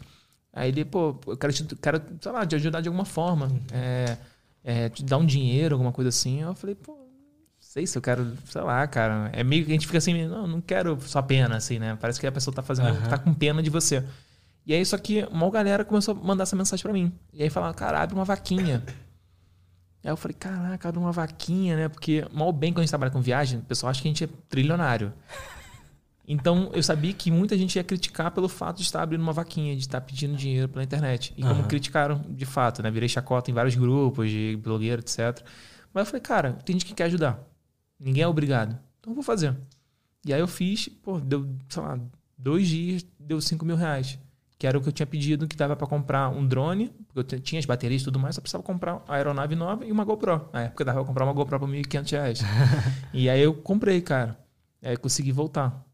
E aí o computador dava para usar capengo, depois eu esperei mais um pouquinho para consertar ele. E aí foi indo. Então, Você já tava no Brasil então, né? Já tava no Brasil, voltei. Voltou e tava meio triste. Pô, triste pra caraca. Tipo, falei, pô, não acredito, cara, não acredito. Quase chorei. Minha mãe, minha mãe me ligou assim, minha mãe quase não me liga, só que ela viu o vídeo, eu tava todo vermelho, assim, quase caindo lágrimas, assim. Ela falou, Marcos, tá tudo bem, não sei o quê. Eu falei, não, tá mais ou menos, não sei o quê. O que, viu... que fez você falar assim, ah, não vou desistir? Cara, esse, essa ideia dos seguidores, eu recebi algumas mensagens muito fortes também. Então, eu falei assim, caralho, pela responsabilidade. Porque eu recebi, assim, uma menina, por exemplo, tava com câncer. Por exemplo, não, de verdade, ela tava com câncer e a alegria dela era me ver as viagens, porque ela não podia viajar por causa da situação dela. Eu, caralho, foi assim, Puta que pariu, não acredito, cara, não acredito. a gente não tem impacto, a gente não sabe quando, quando, como a gente impacta a pessoa do outro lado se a pessoa não falar. Uhum. A gente fala pra um montão de gente, só que a gente não sabe em qual momento a pessoa tá assistindo. E uma outra pessoa também que ela Verdade. pensou em suicidar, só que ela não se matou porque a alegria dela é voltar do trabalho, o trabalho dela é infeliz, ela voltava, a alegria dela era ver um vídeo, era ver alguma coisa do meu, do, do meu canal. Aí eu Aí eu falei, pô, eu sou um merda. Fiquei, aí eu fiquei mal de querer de pensar em desistir. Comparando com esses casos assim, eu falei, caraca, pô, porque caiu um drone, porque perdeu agora, eu tô reclamando, pô, e o cara lá, pô, com câncer, na... e eu falei, caraca, mano, pô, não posso desistir. Pô, eu sou muito fraco se eu desistir, né? O primeiro obstáculo que aparece, eu já tô, fico, pô, por causa de um drone. Né? Então, isso me deu mais motivação de fazer, não, eu tenho, pô, eu tenho uma responsabilidade agora. Né? Eu falei, vou fazer por essas pessoas de que, alguma forma, eu, eu consigo impactar a vida delas com um conteúdo de viagem. Eu nunca tinha pensado nisso. Pô, foto lugar bonito, foto bonita, e eu estava impactando de certa forma dessa maneira. Aí eu falei, caraca. É foi aí que eu fiquei, deu até arrepio. Eu fiquei assim, caraca, que isso, cara, não acredito. E aí eu falei, não, vou fazer esse negócio mais força ainda. Foi tipo a jornada do herói, quando você chega lá no, no abismo, assim. Uhum. E aí foi que aí, aí que as coisas começaram a acontecer mais rápido, cara. Muito doido. Foi ali que virou uma chavinha pra você? É, virou tipo de mais vontade, de botar mais empenho, de das coisas de fato acontecerem mesmo. De vir empresa. E também o mercado começou a se formar, né? Ter... Isso já era que ano? Isso aí foi final de 2017, cara. Entendi. E eu fiz um, eu tenho um evento também ao vivo de viajante. que é para compartilhar histórias de viagem também, que vai ter agora em janeiro, dia 22, quinta, quinta edição. Então, já começou a entrar em dinheiro é, de outras maneiras. Fiz uma mentoria também, ensinando a galera a fazer conteúdo pra, de viagem para Instagram e tudo mais. Então, a, tinha galera interessada a fazer o que eu fazia. Então, começou a vir também uma abundância, né? Depois veio uhum. uma escassez, depois veio uma abundância incrível. Entendi. E aí, me umas outras viagens muito doidas também, pra Ásia. E aí foi acontecendo, foi viajando, foi viajando, foi pra Copa. Pô, e aí foi fluindo. O mercado foi mais aquecendo, já estava bem posicionado e as marcas vindo, vindo, vindo. Ah, aí fiz um curso de fotografia também para celular. Foi muito bom também. Então começou a vir a abundância de fato. Como que você escolhe os, seus, os, os destinos que você quer ir? Cara, é... antigamente eu escolhia pela oportunidade, pela passagem mais barata. E pelos destinos mais baratos. Ou se alguém tivesse dado uma dica. Como eu falei, o cara lá do, da Itália, uhum. lá em Milão, Leonardo ele me deu essa dica. Aí eu fiquei com isso na cabeça. Às vezes eu fico um negócio na cabeça e falo assim, cara, quer saber? Vou pra lá. Aí eu compro a passagem e depois eu vejo o que, que eu vou fazer. Por exemplo, eu fui pro Equador. Um outro amigo também falou, o Aldo, falou, cara, vai pra Montanita, muito irado. Pô, várias festinhas, várias não sei o quê. Eu falei, ah, vou pra Montanita. Não conheço ninguém que foi pra Montanita, só ele. E fui e foi irado. Então eu vou muito no, no instinto, assim, também. Você é... falou que gosta de lugar com praia também. Sim, né? sim. Então, Montanita foi a segunda tentativa também de, de tirar o surf do pé. Só que também não, não rolou. São as festinhas. As festinhas, as festinhas, putz, botanica irado. Você gosta de surfar? Gosto, cara, mas não, não tenho essa habilidade ainda. Sei dropar a onda, né? Então não posso falar que eu surfo. Sei chegar lá e pegar a onda. Me parece ser difícil. É eu, difícil. Eu ando de skate, mas não parece ser um. Então, assim, parece ser mil vezes mais difícil. É, tem outras, muitas variáveis, né? O mar, tudo mais, remada que cansa pra caramba, outras pessoas no seu lado. São Imagina. muitas variáveis. E aí, então eu vou meio que no instinto e agora, cara, eu vou.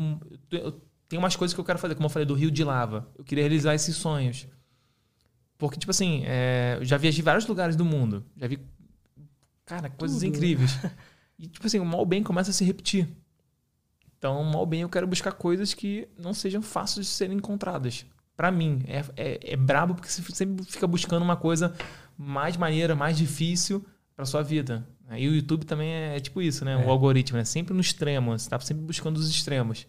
Então, não sei se. É, nesse momento eu quero fazer essas coisas, mas também quero ter uma calmaria. Quero dar uma diminuída na viagem. Quero ficar mais de boa. Quero ter uma casa. Quero dormir no mesmo lugar 10 dias seguidos. Então também tem esse lado. 10 dias ainda é pouco, né? Você parar pra pensar. É, não. Porque correria. Esse ano foi correria. A volta do turismo, né, cara? Então teve muito trabalho. Foi um, um ano, assim, farto de trabalho. Foi, foi incrível. Ah, é, isso foi bom, né? Em foi 2020 deu um desespero? Cara, bateu uma bad. É, bateu, assim, eu falei, caraca, como é que eu vou poder viver agora? Ferrou. Só que eu tinha muito material gravado. Muito, muito, assim. Como assim? Você grava viagens que você não posta? Não, porque, tipo assim, é, principalmente pro Instagram. Eu, sei hum. lá, eu gravo 20 vídeos. Só que eu não vou postar 20 vídeos que são parecidos. Verdade. Então, tipo assim, eu, grava, postava o melhor. Aí que comecei a fazer na pandemia, comecei a reciclar conteúdo que eu sabia que era bom e não tinha sido postado. E é, fui morar num lugar por seis meses. Rotina. Então a produtividade foi lá em cima, cara. Uhum. Eu fui, sei lá, foi a época que eu mais cresci no Instagram. Foi bizarro. Caralho. Porque muita gente parou de criar conteúdo de viagem. E eu não parei. Genial. Então fui tipo assim, voei, voei. Tava, tinha época que eu tava crescendo mil seguidores por dia. Caralho. Bizarro. Eu tava lançando as, cenas, que eram pré-rios. Que era um negócio muito doido. Eu batia um milhão nos stories. Nossa, eu lembro disso. E eram algumas pessoas que tinham cenas de liberado. E o meu era um deles. Então eu soltava um vídeo viral, que era um possível viral de rios, e batia um milhão. Aí subia mil seguidores, cara, no dia. Aí eu falei, caraca, tá incrível, tá incrível, vou fazer, vou fazer. Aí eu fiz um outro curso na pandemia. Então, assim, eu não, eu não, é bizarro falar isso, mas foi muito bom. Mentalmente, eu tinha uma rotina. Há muito tempo eu não cuidava do corpo muito tempo não cuidava da mente, porque tá sempre correndo. Então, como eu tô agora, por sinal. e aí eu consegui parar pela primeira vez, em muito tempo. Então foi bom. Foi bom pra caramba. Voltei a ler livros, fiz, é, fiz curso como alunos também, como aluno. E foi, foi bom, assim, proveitoso. Claro que foi uma tragédia mundial, né? Tá sendo. E também pro mercado. Tanto que vários, vários é, agências, vários é, amigos também que trabalhavam com turismo fecharam ou pararam de trabalhar com isso. Então foi muito ruim, Imagina. foi bizarro. Já 2021 foi uma coisa mais louca. Foi explodiu, porque todo mundo voltou uma demanda assim absurda. Pessoas que nunca investiram no turismo, como o governo de alguns estados, agências querendo retomar o turismo, é, agências também que entenderam o papel do criador de conteúdo de viagem, super nichado no viagem, na viagem. Então, como eu falei, estava bem posicionado, não tinha parado no ano anterior e sabe, sei criar conteúdo. E tinha também a, a prova, né, que sei criar pelos resultados, tanto de visualizações e tudo mais. Total. Então, foi, tipo, incrível. Assim, tá sendo incrível, né? Ainda não acabou, né? Amanhã tem mais uma viagem. É, você tava falando, né, que a, até pouco tempo atrás, você, eu não sei se você tava lá ou se você postou, mas tava na Maldivas. Sim. Esse Sim. ano, eu, pelo que eu scrollei, assim, você você viajou pra muito lugar. Viajei pra muito lugar, cara. A gente fez. Eu tenho, tenho uma namorada, né? Aquela argentina, Inês. Beijo, Inês. Tudo. É, tchau. E a gente viajou muito, cara. Ela também ela virou uma criadora também no ano passado. E a gente começou a fazer um conteúdo junto, né? Então ela também tem o perfil dela separado e ela também tá. Do, começou do zero. E, e esse ano a gente fez mais de, mais de 60 voos, cara. Mais de 60 trechos. Nossa. Então foi pesado, foi o ano que eu mais voei na minha vida. Bati as categorias de, da Latam, da Aham. Gol, bati lá Gold, bati, bati Platinum. Então a gente viajou muito, muito, muito. E até que a gente fez algumas viagens internacionais também. A gente foi pra Curaçao, pra Aruba, pra Maldivas. A gente foi, deu uma passadinha na Colômbia, a gente foi pra Argentina, porque ela é argentina. A gente foi duas vezes esse ano pra Argentina. Então a gente viajou muito, cara, muito. Foi muito bom. Imagino. Depois de ir pra todos esses lugares, o que que, o que que você aprendeu, assim, que você gosta? Porque, pô, você conheceu praticamente tudo. Assim, de, de lugares interessantes, de culturas. Cara, eu, eu aprendi a dar valor para o que a gente tem aqui. Interessante. Sempre que eu viajava, eu gostava muito de voltar para casa. É muito doido. Voltar para casa me fazia bem. Era a sensação de ter feito uma missão, uma jornada e voltar para casa. Essa sensação era muito boa. Tanto que quando eu fiquei sem casa, fiquei mais nômade digital, eu meio que comecei a perder esse sentimento. Porque eu não tinha uma casa para voltar. A gente, a gente tá meio nômade agora, a gente não tem um lugar fixo de voltar, a gente não tem um lar. Né? A gente tem Aham. lugares onde a gente dorme. Então, perdi esse sentimento. E também é, vi, assim, pô, fui para lugares incríveis, assim, os mais, não os mais bonitos do mundo, mas foi para Maldivas, foi para Indonésia, foi para Filipinas, Sudeste Asiático, tudo mais, para Austrália. E quando eu voltava para o Rio de Janeiro, cara, só apaixonado pelo Rio. Pô, eu falo assim, cara, o Rio é mais bonito que todos os lugares, na minha opinião. Isso é controversa. Mas eu acho o Rio a cidade mais bonita do mundo. Cara, que interessante. Então eu, eu comecei a dar mais valor pro que eu tinha aqui no Brasil. O Brasil é incrível. O Brasil, para mim, é um dos países mais bonitos do mundo. Você pegar as- as- os lugares assim específicos, né? É, você fica assim, cara, isso aqui. Eu falo assim, ah, se a Chapada Diamantina fosse num país na Europa, talvez esse país da Europa fosse um dos países mais visitados do mundo. Porque o país só ia promover a Chapada Diamantina. Aqui no Brasil a gente tem tanta coisa bonita que acaba a gente focando em alguns pontos específicos. O Brasil ele promove muito as Cataratas do Iguaçu, Rio de Janeiro. É. Só que tem Lençóis Maranhenses, tem Chapada Diamantina, Chapada dos Veadeiros. Pô, sem contar, tem, tem centenas de lugares incríveis que. O Brasil é grande, né, mano? É tipo assim, é gigante. É um país gigante. Exatamente. Isso aí foi o que, o que eu aprendi, assim, né? de, de olhar o que a gente tem. Não ficar assim, ah, lá fora é melhor. É, acho que a gente paga muito pau, assim, né? Paga pau, tipo, ah, lá fora, pô, Estados Unidos. Ah, não sei o quê. Cara, aí o pessoal mora, às vezes, no, num paraíso. Mora no Rio. E nunca foi fazer uma trilha. Nunca foi, sei lá, no arpoador ver o pôr do sol. Entendeu? Porque ele, a, gente, tem, o ser humano é assim, né? Ele sempre tende a ficar sonhando um negócio que talvez não seja tão fácil. Maldivas, porra, ah, vou pra não sei aonde. Mas tem aqui, e não faz. Interessante. Mas aí são, é mais da paisagem dos lugares, né? Sim, e o ambiente também, cara, de certa forma. Mas eu aprendi também esse negócio da, da diversidade. A primeira lição foi aquele do, do outro tipo de pensamento, que tem outros, tem pensamentos diferentes dos nossos. E que tá certo para eles. O que na nossa cabeça pode estar errado, para ele tá certo. Porque ele foi criado assim, a cultura dele é assim. Então você aprende que meio que não tem certo e errado. Aham. Tem certo depende de onde você nasceu. E errado depende de onde você nasceu também. Isso aí deixa você muito mais assim aberto e deixa você muito mais é, livre também, de certa forma. Porque meio que você está despido de preconceito, de, de, de, de- julgamentos também. De você olhar pro outro e falar assim, pô, olha isso aí, tá errado, né? Não, por que, que tá errado? Você foi lá, sei lá, no Equador e era totalmente diferente as pessoas. Talvez eu seja o errado para ele. Aham. Entendeu? Então você consegue também ver ali é, a questão de umidade, umidade, a pobreza também. A pobreza não é igual violência, não necessariamente. A gente tá, aqui no Brasil a gente tá relaciona muito a pobreza igual violência. Ah, por que o Brasil é violento? Porque ele é pobre. Não, você vai para lugares mais pobres e que não são violentos. Então aí você começa a entender também coisas de cultura, você começa a que- é, quebrar alguns mitos também. Por exemplo, Estados Unidos, você vai para Los Angeles, ah, o Joe Rogan fala pra caramba. Fala pra caralho. Cara, Já- eu trabalhei num hostel lá, a minha missão era eu trabalhava na recepção como voluntário, não, sem, não, não ganhava dinheiro, né? Não, não remunerado. Eu ficava, tinha que ficar de olho na câmera, porque a chance de vir um, um junkie, né? Um, um cracudo, sei lá, é, e invadir o hostel pra roubar uma mala pra ele ficar carregando as coisas dele. É, é, é muito louco isso, né? Tem lá o, o Cocô Maps lá, que eles têm lá, né? Que é onde tem cocô na rua. Porque a galera. Fezes humanas, não é de cachorro. É porque é onde a galera cagou na rua mesmo, literalmente. Eu comecei, eu era, eu sempre quis ir pra Los Angeles e tal. aí Eu vendo o Joe Rogan falar, justamente eu fiquei meio, sei lá, Cara- sei lá, nem quero mais. Então, é, é- é porque os Estados Unidos é muito brabo em propaganda, cara. Eu também tinha sonho de ir pra Los Angeles. Fui pra Los Angeles eu falei, é. hum, Maneirinho. A praia fria pra caramba, tem tubarão.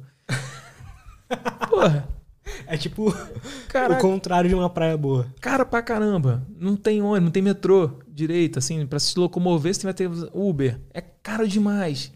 A praia é maneirinha. Maneira. Aquela parte do skate, irado. Aquela parte do skate é muito maneira. Só que, cara, o que eu falei, Os junkies, o Brasil ah, tem, sei lá, trânsito, né? Fala 50 praias, no mínimo, melhores do que ali a praia de, de Los Angeles, a praia principal, né? De Venice. muito. É. Sim, tem, mas tem uma coisa que talvez os Estados Unidos ele é ele é meio que a ponta de tudo que é tecnológico, né? De tudo que é até de cultura mesmo. Sim. né? As coisas. A... Igual você tava falando, a- as coisas acontecem primeiro lá, a gente copia. Tá ligado? O stand-up aqui tem, sei lá, 15, 20 anos, lá tem 60. Exatamente, cara. Isso é bom, é bom. É, Eu gosto de viajar também pra ter essa visão. E quando eu fui, eu fui pra um evento chamado Visi, é, Vid. Tem um canal do YouTube, VidCon ou Vid Summit? Puta, eu não sei. Tem um do, do YouTube que é o oficial, acho que é o VidCon. Eu fui no Vid Summit, que é um tipo um independente, e que no ano que eu fui, o Mr. Beast, Beast virou sócio. Então eu vi Caralho. parece do Mr. Beast ao vivo, do Casey, Peter McKinnon, Que da hora. essa galera brabíssima assim. E foi bom pra caramba. Só tinha eu e mais um brasileiro, Camilo Coutinho, que é de YouTube. E eu fui lá justamente pra ver o futuro. Aham. Então, um evento de youtubers de estratégia. Tinha, sei lá, 3 mil pessoas. Cara, que foda. Em LA. Gastei mal dinheiro pra ir e foi legal pra caramba. Conheci, legal. Foi legal pra caramba. E aí eu troquei ideia com um maluco lá. Olha que doideira. Eu Conheci um cara que ele tem um canal que ele monta iPhone com as peças. Não sei se você já viu esse viral. Já vi, já vi. Eu é conheci esse cara lá. Aí eu falei, pô, cara, tu já foi pra China, não sei o quê. Vamos lá. Aham. Como é que é a China? Ele falou, cara, a China tá uns 5 anos mais avançado que os Estados Unidos. De tecnologia. Aí eu falei, porra, então tem aquela máxima, né, que os Estados Unidos tá 5 anos na frente do Brasil. Então se a China tá 5 anos na frente dos Estados Unidos, então a China deve tá pelo menos ali uns 10 anos na frente do Brasil em questão de tecnologia. Aí eu falei, caraca, como assim, né? Aí ele falou, cara, lá não tem dinheiro, é tipo cartão, não sei o quê. Eu nunca fui. O WeChat, né, a galera. Mendigo, QR Code. É isso. Aí eu falei, cara, quero ir pra China também pra ver esse futuro. Então também viajar, ele te abre, assim, possibilidades. E também ideias também. Ah, tá dando certo. que Você falou, tá dando certo aqui? Pô, posso trazer essa ideia aqui pro Brasil e adaptar pra nossa... Tropicalizar, né? O pessoal fala esse termo, né? Que é pegar uma ideia que funciona no formato e tropicalizar. Trazer pro Brasil e dar sucesso. Muitas empresas foram, foram assim. E o próprio podcast, como a gente falou também. Total, tudo, né? É Até, e a gente co- costuma Conteúdo até é ficar tudo. melhor, né, cara, às vezes. Costuma mesmo. o podcast de no. Brasil hoje, a cena, se for ver, é muito doido, cara, o que tá acontecendo. A gente descobriu a melhor forma de fazer o podcast, assim, no sentido de ganhar dinheiro com a parada. Exatamente. Mais do que eles lá. Talvez Não. a gente não ganhe tanto igual eles, mas a gente sabe ganhar mais dinheiro que eles. É, porque lá o Joe Rogan foi comprado pelo. Nem sei qual plataforma que ele foi comprado, mas. Mas o CPM lá, as marcas lá, CPM publicidade. também. E, e também que eles falam inglês. É, atinge o mundo inteiro. É outra, é outra parada É também. outra parada. Então, tipo. É, cara, é, é bom viajar. Eu acho que é bom, mas não, não cura também. Todo mundo fala assim, ah, eu tenho que viajar para me redescobrir, não sei o quê. Eu acho que viajar é, na verdade, uma fuga. Porque eu, eu, eu viajava pra, justamente para esquecer os problemas. A primeira viagem que eu fiz no intercâmbio, eu tava, tinha sido jubilado, tava em dúvida na faculdade. Viajei, pô, maravilha. Sete meses que eu fiquei lá na Austrália. Pô, demais. Nova Zelândia, fui pra Ásia. Quando eu voltei, tava os mesmos problemas. Eu não tinha resolvido nada. Só tinha tomado um remedinho lá de sete meses. E quando eu voltei, não tinha resolvido. É uma questão que eu tinha me formar, minhas dúvidas. Então eu vivi num mundo de fantasia por sete meses e depois, quando eu voltei, tinha os mesmos problemas. Então, as pessoas, às vezes, elas viajam meio que para justamente para fugir de uma dor moment, aí, momentânea, não sei quanto tempo vai durar a sua viagem, e quando voltam, tá a mesma coisa, elas não mudarem nada. Então, tem, tem, também tem que saber o que, que você vai fazer, o que, com o que você aprendeu nessa viagem. Para você hoje, que é um cara que não. A sua vida é viajar hoje, e você trabalha com isso, você ganha dinheiro com isso o significado de viajar mudou para você? Mudou pra caralho, mudou muito, sinistro. Hoje é o que, assim, que você olha? Cara, hoje eu trabalho. Isso é foda. Isso é complicado pra caramba. Porque antigamente, eu falei, eu fui pra primeira vez que eu fui pra Austrália, eu não levei computador, não levei celular. Então, tipo, tudo que eu fazia, assim, cara, era 100% em estado presente. E hoje, mal bem, você, ah, você, sente tudo mais, assim, as pessoas, você dá mais atenção para as pessoas, para o seu meio ambiente. Hoje em dia, mal bem. Eu, como também vou gravar, eu chego no lugar, eu tô com a cabeça de trabalho, o que, eu posso fazer aqui de conteúdo nesse ambiente? Mal bem, eu tô lá soltando stories, estou no celular, mal bem, você ligou o celular, você já tá. Cara, é difícil. Às vezes você tá ali deixando de conhecer uma pessoa porque você tá no telefone. E essa pessoa também que talvez no passado você conhecesse, ela também tá no telefone. Então mudou ali a forma como eu enxergo a viagem. E, e também é aquele negócio, às vezes eu viajo sem criar conteúdo, mas eu fico depois com remorso. Uhum. Porque eu fui para um lugar incrível, eu falei, pô, mas não queria conteúdo, caraca, e não sei se eu vou voltar aqui, lugar incrível. E aí? Você ficou preso a isso, né? Fiquei refém do, da viagem. É o meu trabalho, é um, virou um trabalho. É aquele negócio que todo mundo fala, né? É, trabalhe com o que você goste, que você nunca mais vai precisar trabalhar. Ou é, é perigoso. Porque, mal bem, a diversão virou meu trabalho. Uhum. Então, quando você transforma a sua diversão em trabalho, você às vezes você pode prejudicar a sua diversão. Isso é muito real. E eu, eu trato isso até com terapia. É mesmo? Pô, também passo por... Eu falo isso com ela. Porque, tipo assim, se eu pudesse ficar 24 barra 7 e eu faço estudando vídeo e tal, acaba que meu trabalho. No domingo à tarde eu tô trabalhando, entendeu? Exatamente. Cara, a vida do criador, assim, é domingo a domingo. Eu tô, tô toda hora eu não consigo desligar. É impossível. Toda hora você tá pensando um conteúdo que você pode fazer, um lugar que você. Pô, a estratégia, aí você começa a escolher lugar por causa de estratégia. Porque, tipo assim, o, Cara, o é trabalho é que você vai criar o conteúdo é praticamente o mesmo. Você vai viajar para fazer o conteúdo. Então tem lugar que você sabe que vai render mais. Por exemplo, eu sei que se eu for para a Coreia do Norte agora, talvez o meu canal exploda. Porque mostrou na história do YouTube, todo mundo que foi para a Coreia do Norte explodiu. explodiu. Então, pô, eu falo assim, cara, por que eu estou gravando, sei lá, quantos vídeos no Brasil por ano, sendo que se eu for para a Coreia do Norte, tem uma probabilidade, não é certo, não é garantido, de explodir. É. E que pode mudar minha vida. É. E aí tu fica assim, caraca, e aí? Você quer viajar porque você cada estratégia ou para o lugar que você para você né, a viagem. Então hoje por, por, falta de tempo, às vezes eu deixo de fazer a minha viagem. Por exemplo, é, tem a viagem estratégica. Claro que esse ano eu viajei com estratégia, não, não sou bobo também porque eu não tenho tempo limitado, eu também tenho que pagar as coisas, né? E também tem aquela viagem que eu quero fazer para mim e talvez não não converta num conteúdo muito bom. Então, por exemplo, eu queria viajar agora para ficar altinha. É essa que eu queria fazer. Aonde? Jogar altinha, já aquele futebolzinho que uh -huh. na praia. Uh -huh. Cara, pra mim, essa seria a viagem perfeita agora.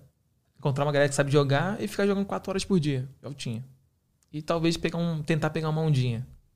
É isso. E não produzir conteúdo. E não produzir isso. conteúdo. Essas seriam minhas férias. Ou ficar ali, como eu fiquei agora. A gente pegou um apartamento no, na zona oeste do, do, do Rio. Cara, a gente ficou 100% dentro de casa. E aí eu tentei dar uma surfadinha quando teve onda. Beleza. Aí vi que tava cansado pra caramba, tá difícil foi mais pesado, mas foi bom pra caramba, porque descansei. Entendeu? Então, essa a parada de é, criar, aí você pensar YouTube, Instagram, Reels, TikTok. Caraca, é muito frenético. E geralmente eu- é o eu empresa, né? Eu não tenho como terceirizar a gravação, porque é a minha cara. É muito um canal pessoal. É. É foda. Então é meio que eu fico refém do meu conteúdo. E aí tu fica Total. assim, caraca, cara, e aí, como é que, como é que resolve isso? Não resolve. Não resolve, porque o criador ele é uma mistura de ar- o artista, né, que por exemplo é o cara que faz o filme, a, a gravação, pra trazer alguma emoção, só que ao mesmo tempo tem que ter a parte estratégica. Então é identificar qual que é o melhor tipo de vídeo que eu vou postar, sei lá, da Coreia do Norte. Sim. Então é isso que eu vou fazer. Exatamente. E aí É eu fico muito- pensando também em publicidade. Veio muita publicidade. E aí eu comecei a fazer, cara, esse mês, Black Friday, final do Black Friday, tipo, explodiu. Só que aí só fica fazendo publicidade. E você quase não gera conteúdo. Só que é bizarro, porque é um tempo específico e aí eu, pelo menos, tava mal, assim, cara. É bizarro. Falei, caraca, não aguento mais fazer publi. Só que é uma oportunidade. Eu não sei quando vai acabar também. Vai que daqui a É um isso. ano acaba, sei lá, muda a regra do algoritmo do Instagram, porque tinha refém pra caramba também. E acaba o meu Instagram, o alcance. Entendeu? O que eu vou Pois é. fazer? Então eu, eu também tenho essa- esse senso de urgência de aproveitar as oportunidades. Eu fico nessa, caraca, maluco, e aí? É foda, cara. É um. É por isso que todo mundo é maluco no Todo YouTube. mundo é maluco. É, é um jogo. É um jogo a se jogar ali, né? É aposta, é uma aposta. Exatamente. Cada conteúdo que você sobe é uma aposta. Você não, às vezes o que você acha que vai dar bom, dá ruim pra caramba, e às vezes o que você acha que dá, vai dar bom, dá bom também. Aí. então por isso que eu jogo no volume também. Eu tento fazer o máximo de conteúdo, porque sei que cada conteúdo ele pode ser uma pontezinha. Eu tenho uma analogia, que eu falo até nos meus cursos, que a gente está numa ilha. E a audiência, ela tá numa outra ilha ou tá no continente. E cada conteúdo, ela é uma ponte Aham. ou um tijolinho da ponte. Então, cada conteúdo que você faz, você vai conectar ou você vai diminuir a distância para esse continente onde está ali a maioria das pessoas. Verdade. Então, na dúvida, poste. Quanto mais melhor, né, Quanto mano? mais melhor. É isso aí. É mais, é mais tijolinho, mais ponte que você vai criar. Você vai aumentando a sua ponte, você vai aumentando ali o seu canal de comunicação. Total. É melhor postar cinco vídeos meia boca, médios, do que um na semana Exatamente. muito pica. E aí na viagem eu também, eu falei, cara, eu não vou criar aqueles vídeos cinematográficos. Porque a chance, de, se esse der ruim, eu gastei não sei quantas horas nesse vídeo. E o que, que eu faço? Eu, hoje eu consegui um editor que ele me conhece, também é carioca. E então ele, ele se aproximou de uma edição que eu gosto. Então eu consigo hoje, pelo menos, terceirizar essa edição. A edição. Senão Ah, já isso tava- é bom. Aham. Sim, senão eu ia estar maluco também. Eu ia morrer, eu acho. Tipo, Sai vídeo todo dia no seu canal? não, é impossível. Possível. Impossível. Eu acho que nem, nem três por semana é impossível. Até porque é viagem também. E eu não faço muito. Eu faço muito conteúdo de. Às vezes, uma viagem de 10 dias vira um vídeo.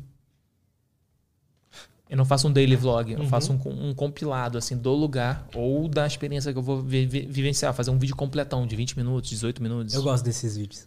Então é Prefiro mais assistir completo. esses. É. Pô, e aí também é ruim porque virou meio que um guia de viagem, não virou um canal de relacionamento. Aham, entendo. Porque um canal de relacionamento ele, ele é melhor. Na minha opinião. Porque você pode postar não qualquer coisa, mas você pode deixar de postar de viagem. Você não precisa estar Sim. viajando. Total. E eu dependo da viagem. Porque eu não tenho relacionamento. Assim, é bizarro. Tem algumas pessoas, tem uma, tem uma base, mas não é tão grande. Uhum. Tem gente que vai lá procurar, ah, eu quero ir pra Porto de Galinhas. Vê Porto de Galinhas, nunca mais vai ver nenhum outro vídeo. Porque ela tá procurando para viajar, não porque ela gosta de vídeo de viagem. Mas aí eu vou me relacionar com a galera que gosta de vídeo de viagem. Entendo. O seu canal não é tipo o vlog do Marcos, né? Não. Para muitas pessoas não. Para muitas pessoas sim, Sim. Que vão acompanhar todos os vídeos, e querem acompanhar a minha vida e querem acompanhar minhas viagens. Um atrás do outro. Mas tem gente que vai procurar apenas para sanar uma dúvida. Como ir para tal lugar? Quanto custa para viajar para Argentina? E aí viu essa dúvida? Beleza. Talvez ela não me veja para os próximos cinco anos. Caralho. Então, esse é o problema do conteúdo de viagem. E além disso, que conteúdo de viagem, todo mundo faz conteúdo de viagem. Tem bastante gente, né, hoje em dia. Qualquer pessoa, por exemplo, eu falo, é, qualquer pessoa que é criador de conteúdo, o- a viagem acaba sendo subnicho. Porque ela vai, por exemplo, uma menina que faz, sei lá, moda, ela vai pro Paris, ela vai mostrar de moda em Paris. E ela vai falar sobre Paris. Ela acaba dando dicas de Paris. Então a gente concorre também com essa galera que Nossa, verdade. que é o subnicho. E aí, às vezes uma pessoa tem um canal maior e ele vai ranquear melhor que o nosso vídeo. É doido, né, cara? Caralho, eu não tinha pensado nisso. E o ROI da viagem é ruim. Porque você gasta muito para criar o conteúdo, a viagem em si, e o CPM é baixo. O CPM hoje, se bem que o CPM esse ano tá, tá surpreendendo, né? O meu CPM tá 4, cara, 4 e pouco. O RPM 2. Aham. Eu não sei por que, que aumentou esse ano. Ou é, aumentou porque as empresas começaram a divulgar mais. Empresas de viagem voltou com, a, é, com, a- com força, né? Mais dois, Tem, cara. umas tem uns de viagem que aparecem em todos os vídeos. Porra, esse é, esse Você é brabo. Tá ligado, é. E aí então aumentou, mas só que não se paga. Tem vídeo que não se paga, cara. Com edição, pô, eu gravei quatro restaurantes na Argentina. Se pagou esse ano, esse vídeo. Nossa. Aí eu falei assim, caraca, mas beleza. Mas é aquele negócio, tem que dar um jeito pra monetizar de alguma forma. Hoje em dia, pra você, o Instagram ele é melhor, assim? O Instagram, pra negócio, eu ganho mais dinheiro. Interessante. Porque é mais simples, né? Às vezes é, um, é o combo de três stories, é um post no feed, é um Reels, um vídeo no YouTube, cara, dá muito mais trabalho. É. E como eu falei, eu sou refém da viagem, eu tenho que viajar pra fazer a campanha. Se o cara fala assim, ah, eu quero fazer uma inserção no seu próximo vídeo. Aí eu vou ter que fazer um vídeo de em casa, com algum assunto específico, que não vai performar muito bem. Uhum. Ou vou ter que colocar numa próxima viagem, só que o cara quer pra amanhã. Ele não quer na minha próxima viagem. Ele quer esse mês porque esse mês ele tá com uma promoção pontual. Nisso o Instagram é melhor, verdade. E os meus vídeos são de voltado em cauda longa. Ele é ao longo do prazo, né? Ele não é aquele vídeo pá, um milhão e morreu. Não, ele é tipo constante. Ele vai crescendo ao longo do ano, dos anos e também depende da- das épocas. Porque ele, ele é, por exemplo, pôr de galinhas. Ele vai bombar mais agora no verão. Porque tem mais gente procurando pôr de galinhas. Total. Então ele é sazonal pra caramba. Tem ano que tem parte do, do ano que ele vai ganhar uma outra atração. É, muito louco ver isso. Cada criador tem um, um gráfico diferente nesse sentido, né? É muito doido. Então você tem que ter todos vídeos pra todas as épocas do ano e o máximo de destinos possíveis. E aí por isso que também destino internacional não, não é tão bom. Verdade. Se você não tiver o de relacionamento, não virar um vídeo de curiosidade. Porque as pessoas não estão buscando pra viajar pra lá. Tipo, a América Central é a minha série favorita. Pouquíssimos views. Caralho. Mas é a série que eu gostei mais de fazer. Então, tipo, tudo bem. Foi uma série que eu fiz pra mim. Assim, é, são as minhas memórias. E, pô, quem vê, fala assim, caraca, pô, esse cara é o mais maneiro. Eu fiquei com vontade de ver. Vou Pô, ver, cara, vale muito a pena. depois. É legal que assim, tem toda a história de perder as coisas. Eu quase perdi um iPhone também, só que acharam na Costa Rica. Mano, incrível. que zica você passou nisso. Cara, foi muito maneiro. Foi, um, foi, um- pô, foi muito maneiro, cara. Essa foi a minha melhor viagem. Da Ásia também foi incrível. Fiquei cento, cento e poucos dias também na Ásia, por aí. É, fui com uma amiga minha que é blogueira também, a Amandinha, do Prefiro Viajar. A gente comprou em quatro a passar a- essa viagem. E aí dois desistiram. Aí fui eu e ela só, de brother, assim mesmo. E a gente é maluco, freak do, da criação de conteúdo. Todo dia a gente postava.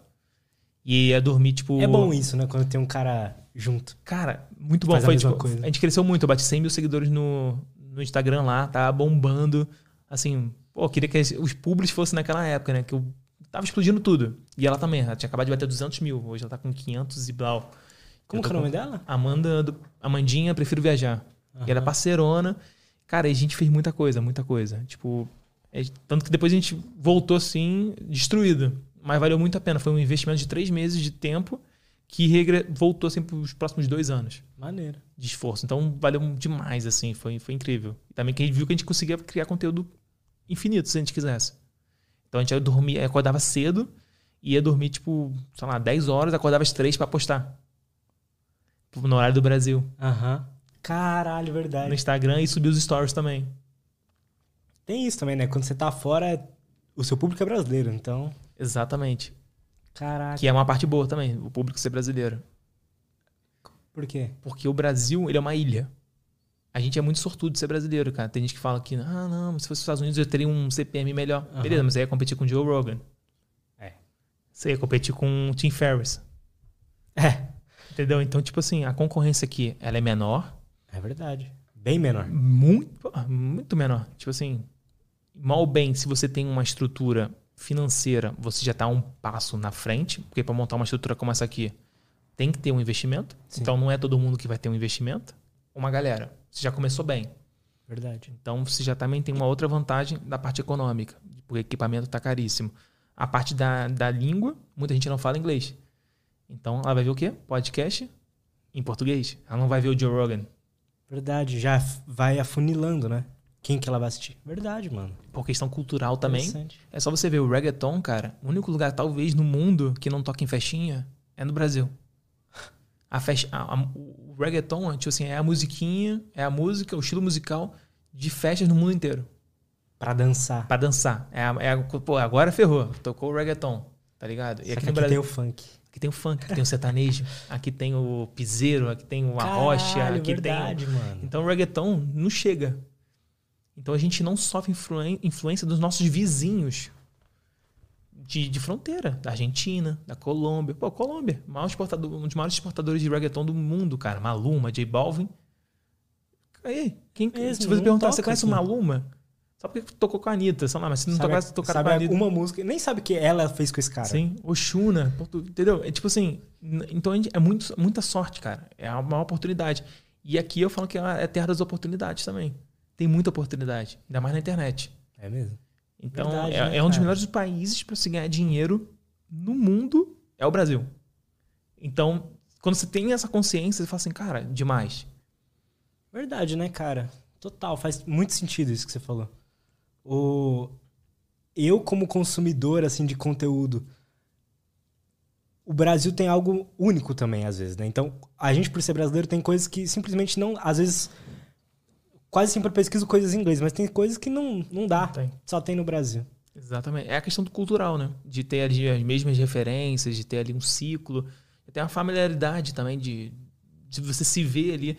É, tem muito isso, né? O criador, normalmente a gente vê é pessoas mesmo. que a gente tem ali uma certa semelhança. É, é verdade. Cara, então por isso que, pô, aproveita aí, você que está vindo aí, você é brasileiro, faça conteúdo em português, que é muito mais simples. Eu vejo também pelos criadores de fora. Às vezes tem muita gente muito boa que faz conteúdo em inglês, só que é pequena. Ela não vai fechar com grandes marcas porque tem um cara de um milhão. E ela é. tem 300 mil.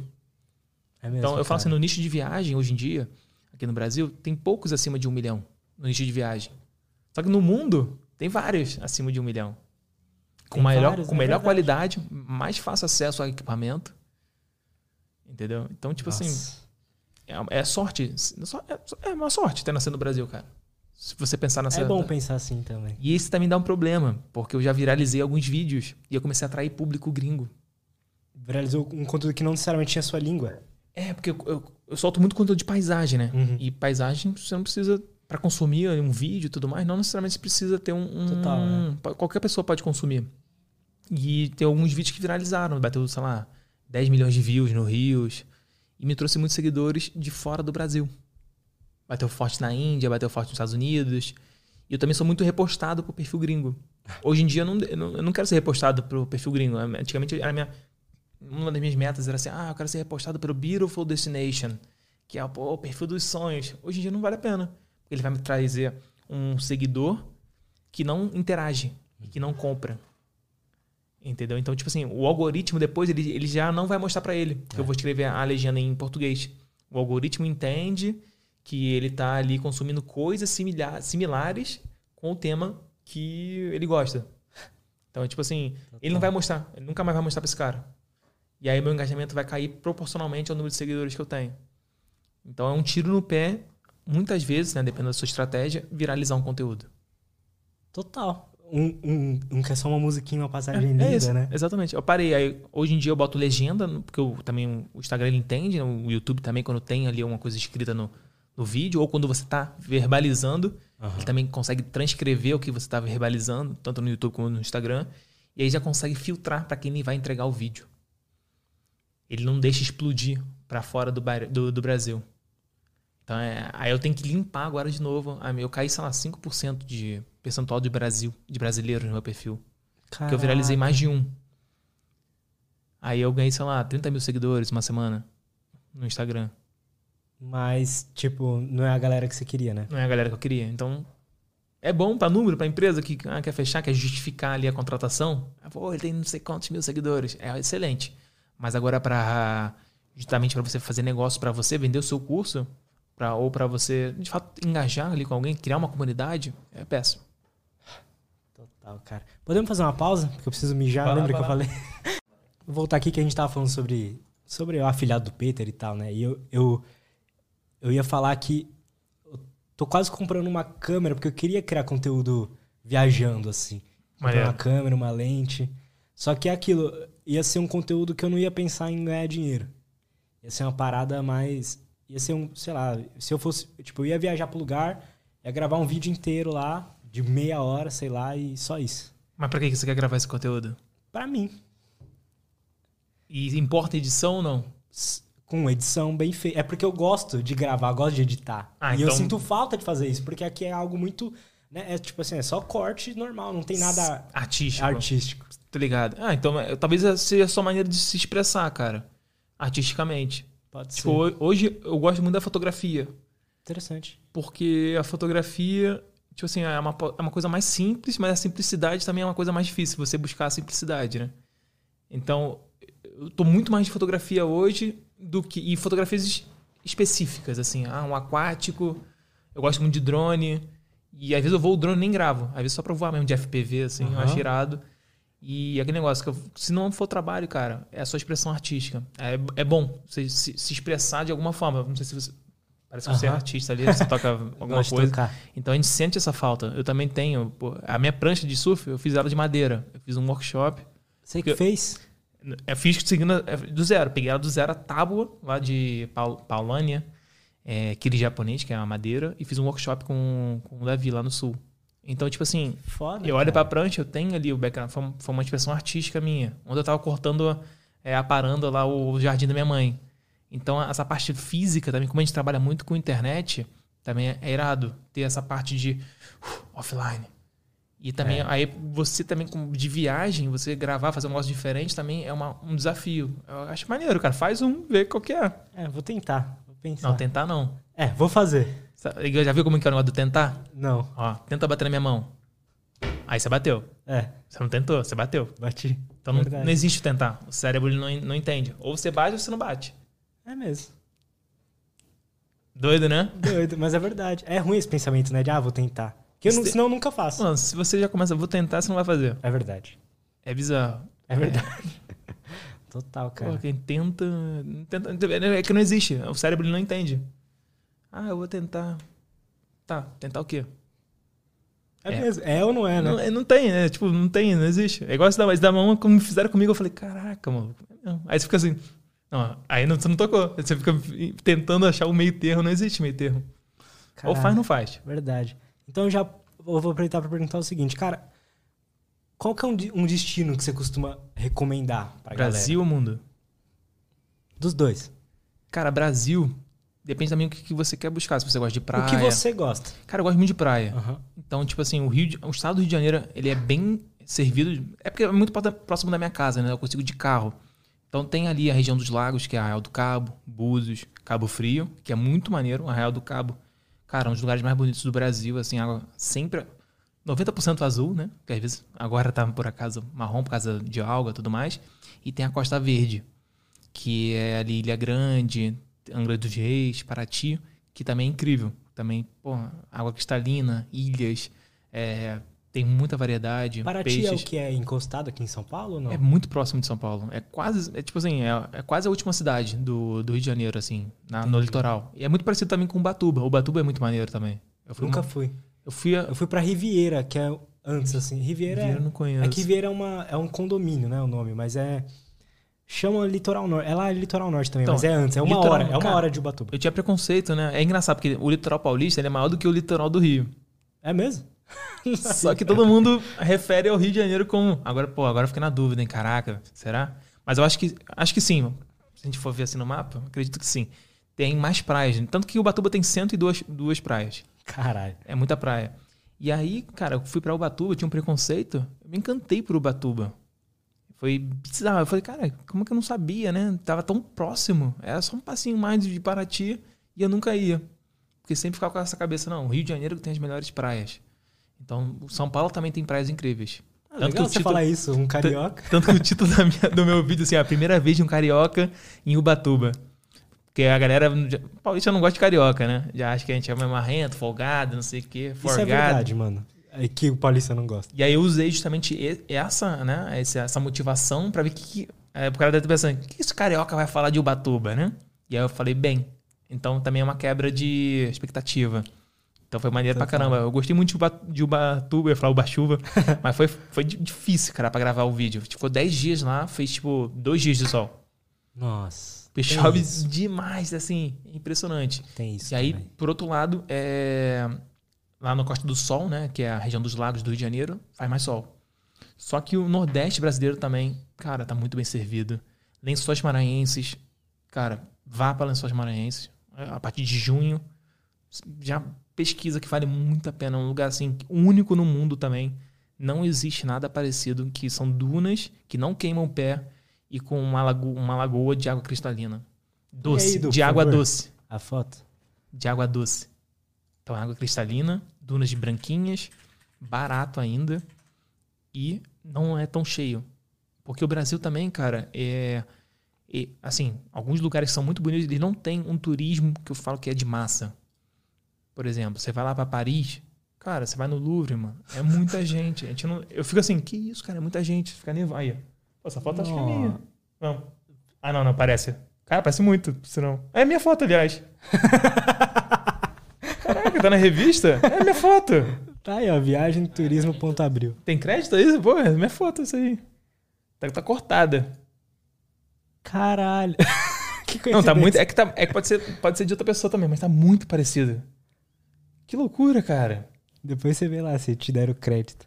Caraca, eu acho que. Nossa, é. mas é muito lindo, mano. Cara, e essas lagoas aí são centenas de lagoas. Cara, é muita lagoa. São cristalinas, assim, e você pode beber água da lagoa.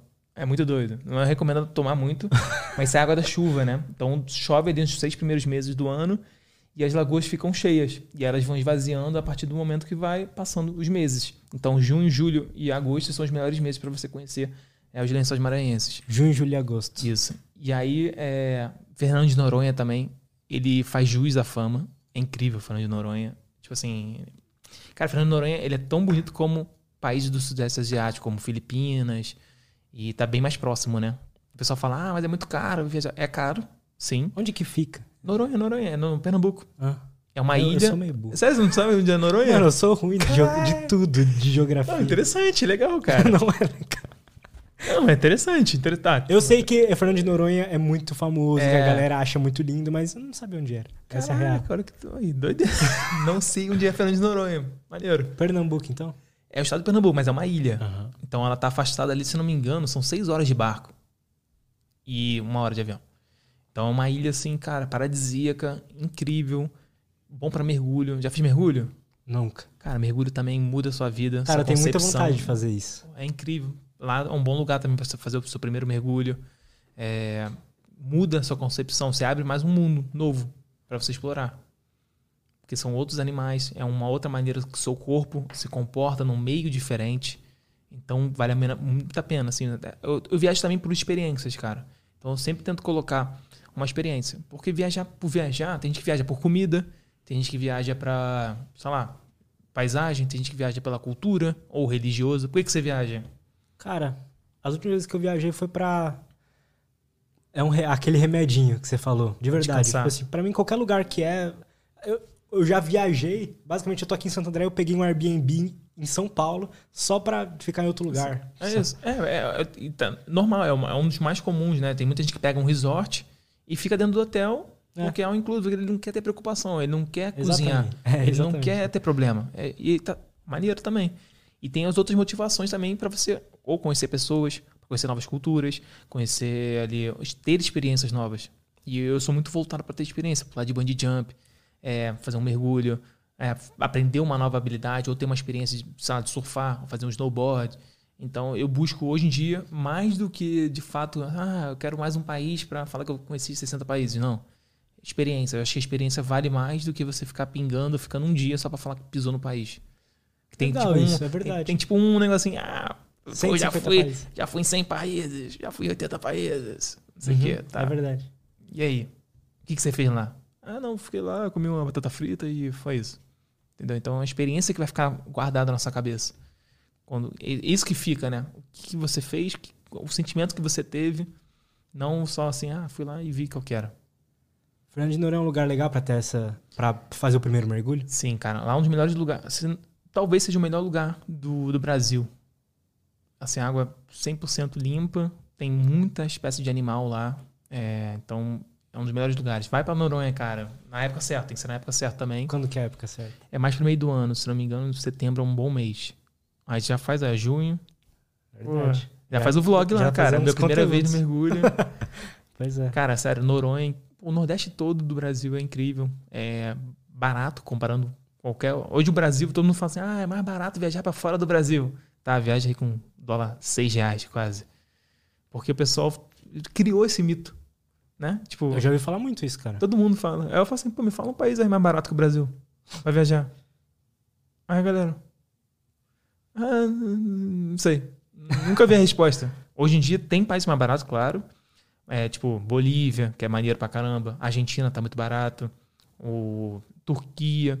Só que pra Turquia você vai gastar muito pra passagem. E você não vai entender nada. Porque ela tá em turco. Quase ninguém fala inglês. Aqui na Bolívia e Argentina, melhor porque espanhol a gente se vira no portunhol. Entendeu? Mas a galera, ah, não, mas não quero ir pra Argentina. Entendeu? Aham. Aham. É, tem, é, sempre tem uma desculpa. Sempre vai ter uma ah. desculpa, cara. E aí esse do mais barato, que até hoje eu também não descobri. E vai ser difícil. Com o dólar que tá, cara, tá muito caro. É, não tem nem como. Às vezes a passagem até pode ficar mais barata, né? Mas você viver o dia a dia lá deve ser difícil. Pô, eu fui para Nova York, eu lembro que eu tomei um, um, café que eu tomo, um flat white. Eu sou viciado em flat white. É um cafezinho cheio de marra lá. Que um... é um negócio que eu inventei para gastar dinheiro. É, é, isso. É um café, um, dois expressos e um leite vaporizado. Só que aí ele não é um cappuccino. É, é uma forma de fazer o café. Fui criado na Austrália. Depois procura, flat white. Depois, cara, procura. Prova um flat white aqui em São Paulo. Tem vários lugares. No Rio quase não tem lugar bom para tomar um flat white. Então a média de um flat white no mundo é de 3 a 4 dólares. Tem lugares que podem ser mais caros. Pô, eu lembro que eu comprei um lá em Nova York, deu 4 dólares. Aí eu passei no cartão. Que eu tava sem. Eu não aceitava dinheiro. Aí tive que passar no cartão de crédito. Aí vi a fatura lá do, do banco. 30 reais. Nossa. Aí eu, cara, acabei de 30 reais no café. É porque, tipo, além do dólar ainda tem. Tem o IOF. Nossa. Aí eu, caraca, não acredito, não acredito. O melhor jeito de gastar dinheiro no, no, exterior é com cédula mesmo? Não, o ideal é. Cédula, com certeza, um IOF, mas hoje em dia, cara, tem várias contas internacionais que você vai pagar o mesmo IOF e um pouquinho de spread bancário, mas vai ficar praticamente igual. Hum. Então, você tem vários bancos desses digitais, outros. Todo dia está nascendo um banco novo que você tem uma, um cartão de, é, de banco. Que o IOF, quando você transfere o dinheiro, é 1,1%, não é 6,38%.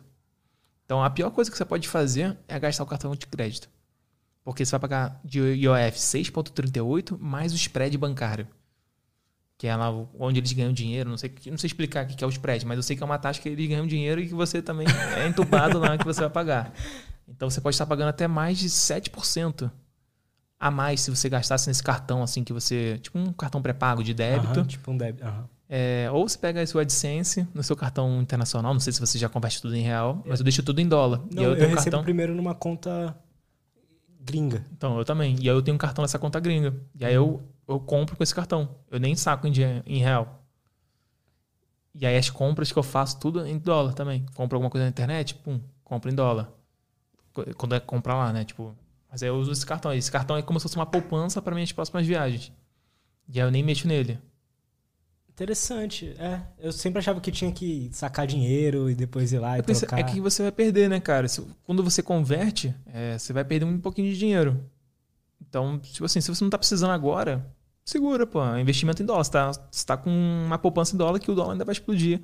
E tá sempre aumentando. Na história da nossa vida, o dólar sempre subiu. Ele nunca caiu e tá caindo assim. Tem, sempre tem uma tendência de subir. E nossos equipamentos aqui todos são em dólar. É verdade. Então, assim, Segue, né? Não tô precisando, deixo lá em dólar. Não vou trazer pro real, porque o real vai desvalorizar. Faz sentido. Aí da verdade. economia, viagem, já fala, fala de tudo Mas aqui. Mas isso é uma coisa boa para criador de conteúdo que ou qualquer pessoa que recebe em dólar, né? Para entender isso. E pensar em dólar. Uma coisa que é, às vezes quando eu já fiz vídeo, né? Quanto que eu ganho com um vídeo de um milhão de views? Aí eu falo em dólar. Aí, ah, por que você não fala em real? Eu falo, cara, porque 5 mil reais agora, nesse momento que eu tô gravando, não é igual 5 mil reais daqui a dois anos, comparado com o dólar o dólar ele vai se manter ali praticamente estável. E também quando eu faço de viagem. Ah, quanto que custa? Ah, 5 reais. Eu gravei em 2019. Ah, Aí, tipo, 5 reais era um dólar e 50, agora é um dólar. Só que é um dólar ainda. Entendeu? Então, tipo Entendi. assim, é, é, tá- o vídeo tá defasado em real, mas se eu tivesse falado em dólar, tá- estaria atualizado por mais tempo. É, é só o cara converter também. Só né? que a galera cara, quer tudo na mão, né? Quer- não, quer, não quer fazer conta de cabeça, né, cara? Pô, ele quer ali o, o roteiro na casa dele em PDF impresso. Verdade. É isso. E você te ligando ainda pra tirar dúvida. É, total, cara. Como é que foi a sua, a sua viagem lá pra Ásia? Cara, eu já fui pra Ásia duas vezes, né? Fui em 2010, na primeira vez. Fui para Tava na Austrália, aí eu tava morando numa cidade de Gold Coast.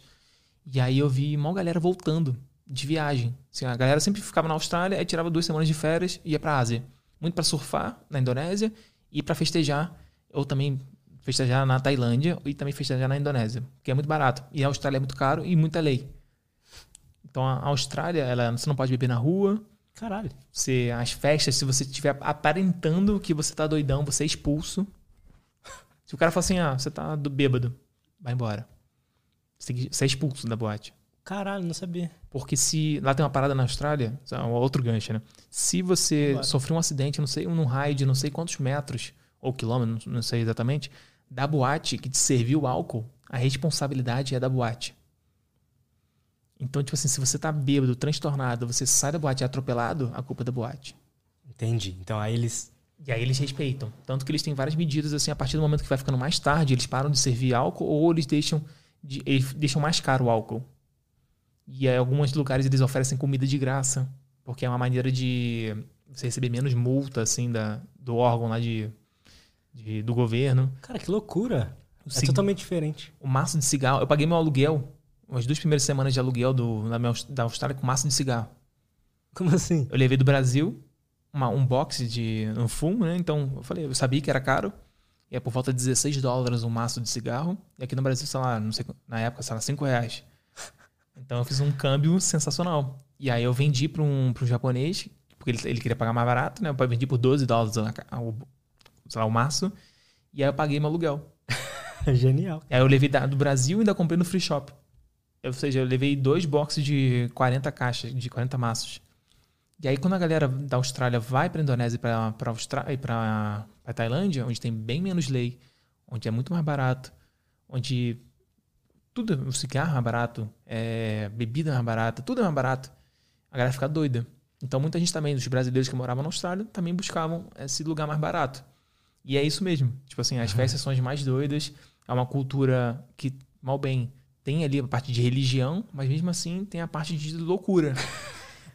e aí, quando eu tava na Austrália, eu nunca tinha pensado em ir pra Tailândia. Tipo assim, nunca, nunca tinha passado na minha cabeça que eu iria pra Tailândia. É muito doido isso, assim, em 2010, 2011. Eu fui em 2011, né? Já tava voltando pro meu intercâmbio.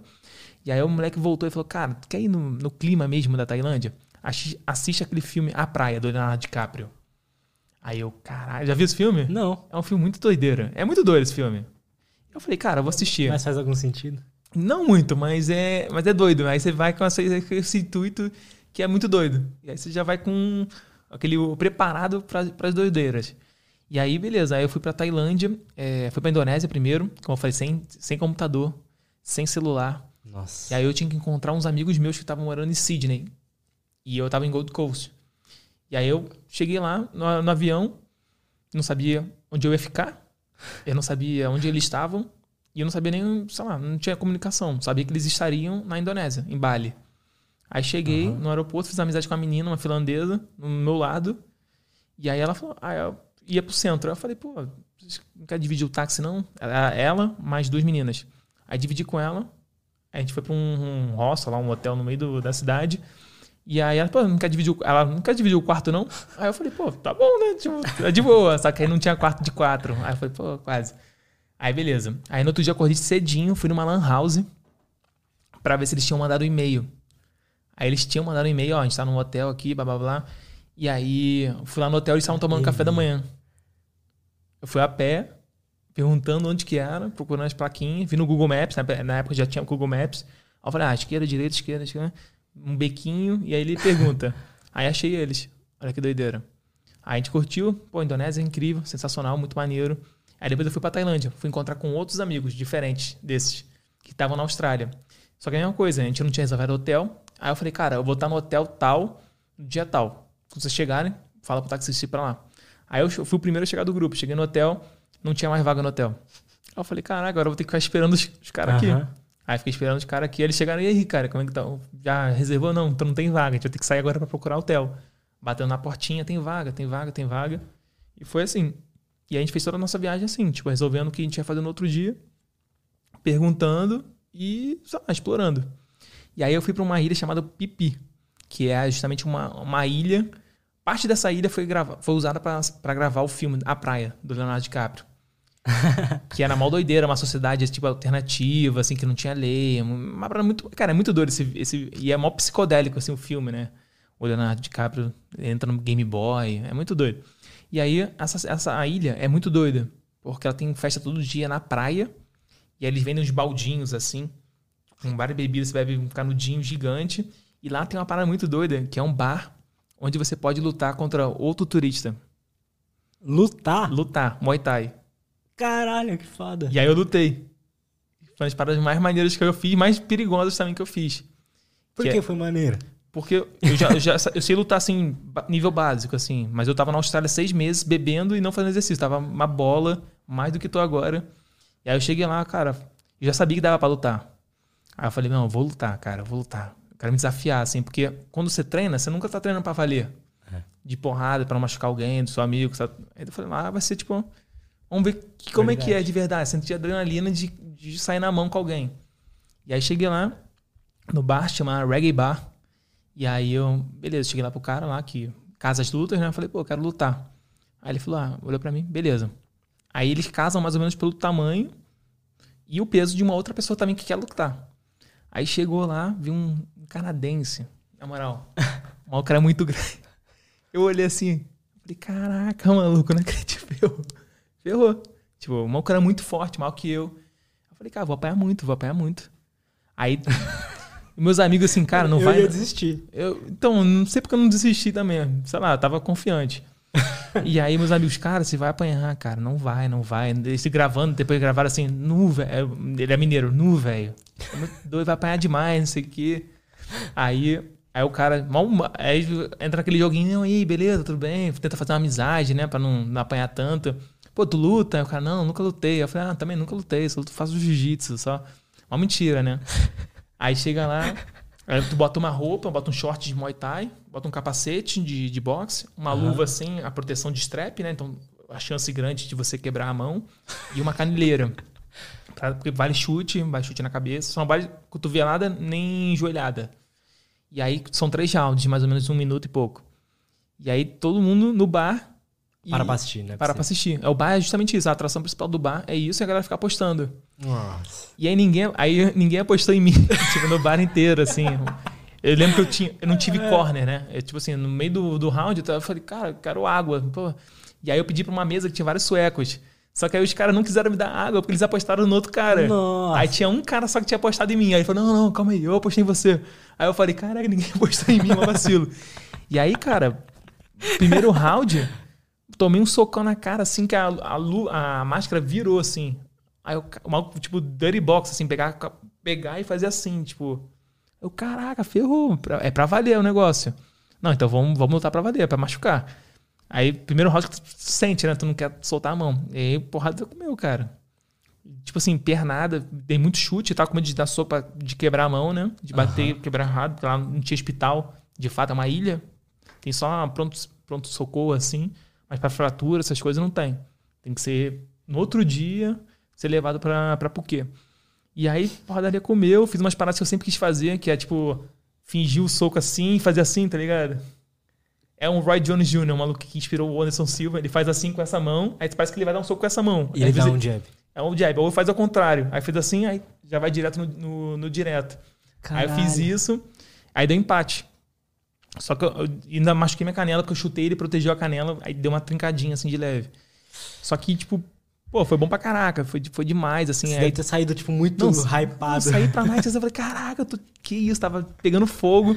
E todo mundo fica assim, caraca, pô, não acredito. Porque o maluco era muito maior, então a conquista foi, o empate foi tipo, cara, não acredito, todo mundo, todo mundo, pô, vim gente, depois na night, a galera, pô, tu que lutou hoje, não sei, tu ganhou uma medalhinha e um baldinho de bebida. Ah, que foda. E mano. muito doido que eu tava andando na rua, aí veio uma mão assim, no meu ombro, assim, pá. Aí eu, caraca, quem que é? Um maluco gigante assim. Aí era um maluco. Só que eu não tinha reconhecido ele. Aí ele. Caraca, olha minha perna. Perna dele toda roxa. Eu tinha, tinha dado muito chute nele. E eu nem contei que antes tiveram. Minha luta foi a terceira da noite. A primeira, o cara teve um nocaute, caiu desmaiado, e o segundo, o cara com, com o nariz quebrado. Nossa. Então eu já falei assim: caraca, meu Ai, Deus, que desespero, adrenalina. mano. E na última vez que eu fui pra Ásia, eu também fiz isso. Eu lutei de novo. Aí eu ganhei. Ganhou? Que ganhei. foda. Aí então eu tenho meu, meu, meu cartel, né? É uma vitória e, uma- e um empate. Boa. Aí eu não sei, eu vou pra Tailândia agora, em fevereiro. Não sei se eu vou lutar de novo. Acho que, não- acho que não. Tá bom, vou manter meu, meu cartel ali. Tem vídeo? Tem vídeo, cara. Ah, que foda, tem vídeo. mano. Tem um vídeo reagindo novo e tem o vídeo raiz lá de 2010 também, 2011. Então Que foi muito foda, irado. Então a. Tailândia eu falo que é o, é o país que todo mundo, quem quer conhecer o Sudeste Asiático, deve conhecer primeiro, que é um país assim muito bom pro turismo, a comida é incrível, comer pad thai. É, Eles é um- falam inglês numa boa? Não. Cara, você não precisa falar inglês, cara. Não precisa. Igual na Indonésia, você aluga moto sem falar inglês, cara. Dá certo. Dá certo, só Tipo dá. assim, só com algumas palavras-chave, assim. Você, você vai falar número, você vai muito. E funciona. Entendeu? Então é isso. Tem que ir. Não adianta você falar o melhor inglês. Igual um amigo meu falava um inglês bonitaço. Eu falava, cara, não sei porque você tá se esforçando aí pra falar esse inglês bonito aí. Pra ter a, a- o sotaque. Sem é, não, sotaque, falava né? lá, oh, yeah, não sei o que. Eu falei, cara, quer ver? Aí eu falava em português com o cara, o cara entendia. aí eu falava assim, cinco, cinco. Aí o cara entendia, tipo, não tem como não entender. E aí, pô, tem países incríveis ali, cara. Vietnã, Filipinas é incrível. Filipinas eu falo que é o país mais bonito de drone também do mundo. Por Porque ele é quê? muito diferente visto de cima. As paisagens, assim, são únicas vistas de cima. Isso ajudou muito também a propaganda do país. Porque se não fosse os drones, não teria tanta. não chamaria tanta atenção. Faz Mas é bonito sentido. também pela terra, assim, não é feio, não. Vale muito a pena, cara. Sudeste Asiático também é outra viagem. Eu já vi vídeos e é muito lindo mesmo, mas eu, sei lá, eu tinha um pouco de medo, sei lá. Cara, muito seguro. Pelo muito contrário. Cara, é. Cara, até a África também é muito seguro. O Brasil... É que a gente tá acostumado com outro tipo de violência. Lá fora não, não tem isso, cara. De tiro, assalto mal armada, Risco de ser assaltado, né? bala perdida. Não, não existe lá fora isso. Assim, não tem. Assaltar alguém com uma, com uma arma de fogo, cara. Porra, pouquíssimos países do mundo vão ter isso. É difícil. Eu nunca vi, eu acho que eu nunca vi uma arma assim, tipo, fora do Brasil, assim, um fuzil, só na Indonésia. E no El Salvador também. Que o maluco tá com um fuzil. Mas a polícia ou um maluco? Qualquer? Segurança. Ah. Segurança de boate, na porta da boate com uma, com uma K-47. Porra, suave. E, e em El Salvador. é muito doido. É que lá já teve atentado terrorista né, em Bali. E, porque a Indonésia é um país muçulmano. Caralho, Só que sério? Bali, ele é da uma minoria hindu. Entendeu? Então, tipo assim, é, por exemplo, é um país muçulmano, teoricamente não pode beber bebida alcoólica. Aham. Só que em Bali tem uma cervejaria que é uma das mais famosas, que é a Bintang. Entendeu? Então, mas lá é pena de morte, drogas, tem várias paradas que são bem hardcore mesmo. E aí, Caralho. a só a bebida que pode be- é, beber, mas droga, assim, é bem, cara, tenso. Mas tem algumas ilhas que são mais liberadas. Então, tipo, você fica assim, caraca, é uma doideira isso aqui. É, é foda. Você já foi pra Índia? Índia não, cara. Índia tá no. Falam que a Índia tem que te chamar, assim, né? Ainda não tive meu chamado. Ou é porque é uma missão também, cara. Eu sei que eu vou passar mal. Que é porque tem essas. a- Geralmente, tipo, a Indo- própria Indonésia tem o chamado Bali Belly, que é a barriga de Bali. Que todo mundo passa mal por causa da água. Pra você Nossa. escovar o dente, como a água lá não é tratada, não, é, não tem flúor, não tem cloro, essas paradas, não é encanada, não tem tratamento. O ideal é você pegar uma garrafinha d'água e até pra escovar o dente, assim. Então, algumas dá comidas. uma diarreia. Exatamente. É bizarro. Isso na Bolívia também. Então é, tem, tem que ter cuidado. E a Índia também é muito isso, né? Você passar mal, o banheiro não é bom, é uma missão, é uma cultura totalmente diferente. Todo mundo que eu falo assim, cara, Índia é outro planeta. Só que eu ainda não conheço. Eu acho que você entrevistou um cara agora. Eu entrevistei um cara, o Guilherme Romano, ele, ele é- faz meditação, essas Eu paradas. vi que ele e- fez formação lá do. É, ele foi pra lá. Nossa, eu- ele falando. o- o- ele mostrou um lugar maravilhoso, assim. Ele falou que é louco, porque lá, esse lugar em específico, parece que você entra e sua energia muda, assim. Sua... Ele falou, e as pessoas falam isso também. É uma parada, eu acho que é- é- lá, é como eu falar, é outro planeta mesmo. Já vi coisas assim que, pô, lá, tanto no Ganges, né, que o pessoal crema os corpos. Assim, a vista de todo mundo. Nossa. É, lá, cuidado, nunca aperte a mão esquerda de ninguém. É. Porque a mão direita é pra comer e a outra é pra lavar não sei o quê. é, É, tipo total. isso. É, então tem uma outra. É legal, deve ser legal pra caramba. Eu quero ir pra. Eu faço yoga, fiz yoga por muito tempo. Agora Ah, tô meio que parado, então eu quero também ter essa parte lá. De, Lá é um lugar de legal pra, igual você que busca experiências, ter alguma experiência meditativa lá, de yoga, Sim. sei lá. E eu acho também o choque cultural lá, cara. É, deve ser muito doido. De, de ter também várias faces do mesmo país. Igual o Brasil, assim, mas lá de um nível extremo. Porra, é muito maneiro. Qual o, o país mais louco, assim, que você visitou? Cara, o mais diferente, o que eu também tinha menos referência, acho que foi o Irã. Irã, você foi pro Irã, mano. O Irã, cara. Você Minha não mãe com cagaço, não?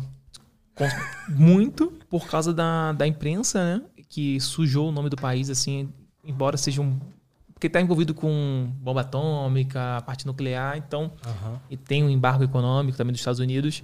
A gente foi muito bombardeado. Todos aqueles países ali, Iraque, Irã, toda essa região, pra gente é tipo terrorista, associado ao terrorismo, né? Sim. E lá não, cara. O Irã, ele é muito seguro, pelo contrário, assim, dentro da, da- do lugar. Ele tem uma história muito rica, porque eles são descendentes dos persas. Então tem lá Persépolis. é, e, cara, muito limpo, muito seguro. O povo muito amistoso, porque eles não estão acostumados a receber turistas. Então quando vem um turista, eles querem, tipo assim, eles abrem a casa pra você. Eles querem te dar comida, eles querem te levar pra passear, eles querem, tipo, meio que te dar assim, assim, uma boa experiência. Porque eles sofrem com esses embargos também. Preconceito, né? Preconceito também. E eles têm, assim, muitos lugares incríveis. É um turismo, assim, que eu não esperava nada. E foi encantador, assim mesmo, cara. Foi, foi incrível. Foi uma oportunidade. Meu pai não pôde ir. Era uma viagem que minha mãe ia fazer com meu pai. Meu pai não pôde ir. E aí eu fui no lugar dele. Que da hora, então você foi com a sua mãe. Fui com a minha mãe. Que da hora. Foi muito maneiro, cara. Viagem tipo de excursão mesmo, mas foi muito irado. Voltaria pro Irã, assim. O problema é que eu, na época eles, eles botavam o visto no passaporte. E aí tava no Irã. E aí ele pra entrar nos Estados Unidos sempre abria lá o cara Nossa. no Irã. Aí eu tinha que explicar por que, que eu tinha ido pro Irã. E o cara podia cagar. Dei sorte de duas vezes entrar e dei carteirada de youtuber, né? Boa. Falei que era youtuber, aí que era um destino que pouca gente procura, não sei o que, blá blá. blá. Tive que mostrar o Instagram. Você já viu sei, aquele vídeo do Yes Theory? Não sei se é pro Irã que eles vão? Você tá ligado Cara, qual não- que é o vídeo que eu tô falando? Não sei qual é o vídeo. Eu sei quem é eles, né? Mas não sei qual é o país que eles foram. Eles vão pra algum lugar desse, assim, Irã, Afeganistão, alguma parada dessas. Com... Aí eles fazem todo um documentário, né? Ah, que- de bombardeio e tal, não sei o que. Aí eles chegam lá e, nossa, o vídeo é maravilhoso. assim, eles são bem recebidos, o lugar é lindo, as pessoas são É fodas, isso. tá ligado? Pô, o oficial lá da imigração dos Estados Unidos, eu fui pra uma salinha, assim, ter uma, uma entrevista, né? De leve. E aí ele falou, cara, por que você foi pro Irã? Não sei o que. Eu falei, cara, tipo assim, é- eu fui tentar argumentar, né? Nunca, nunca tente convencer uma pessoa da imigração. Aí eu falei, não, cara, pô, é um país seguro. Ele falou, é muito perigoso. Eu falei, mano, eu porra, eu sou do Brasil, né? Aí eu falei, cara, Brasil eu vejo fuzil todo dia no Rio de Janeiro. Lá eu não vi nenhum fuzil. Não vi arma. Eu falei, não vi arma, não vi polícia. Porque lá é Caralho. Entendeu? Aí, eu- aí ele, não, mas lá eles cortam a cabeça das pessoas. Se você for gay, você vai ser preso, não sei o quê, blá blá blá.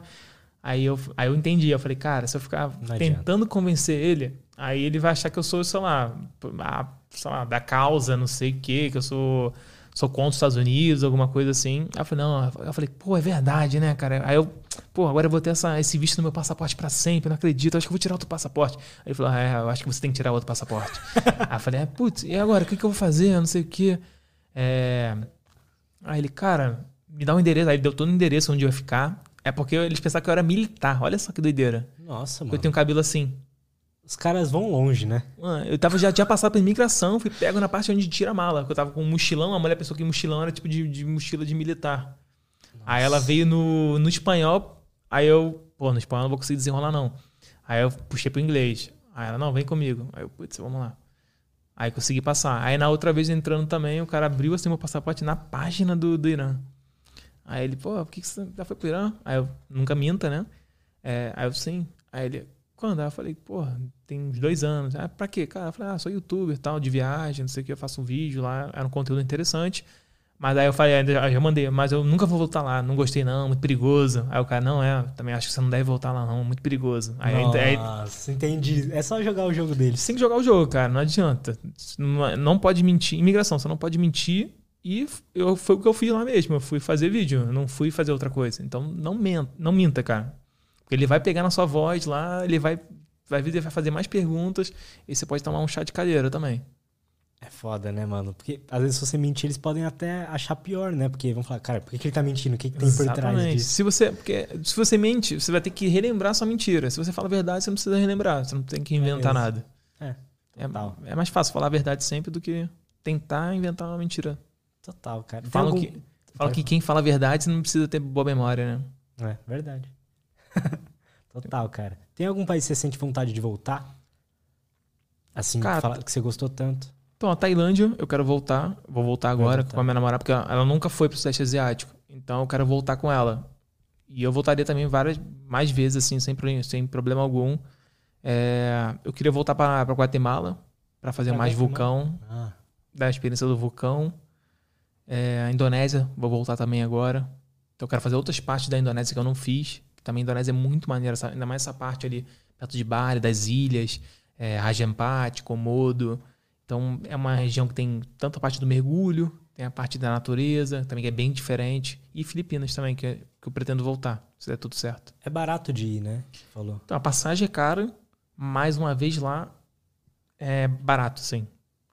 Relativamente barato, porque agora tá tudo caro, mas é barato comparado com os Estados Unidos, com uma Europa da vida. Então, você consegue fazer uma refeição por 2 dólares. Uma refeição gostosinha, assim, 2,50, 3 dólares. Fazer uma massagem por 4 dólares.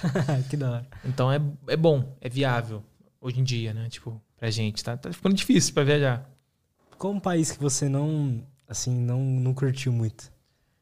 Cara, eu- os Estados Unidos é um país que eu gosto e não gosto.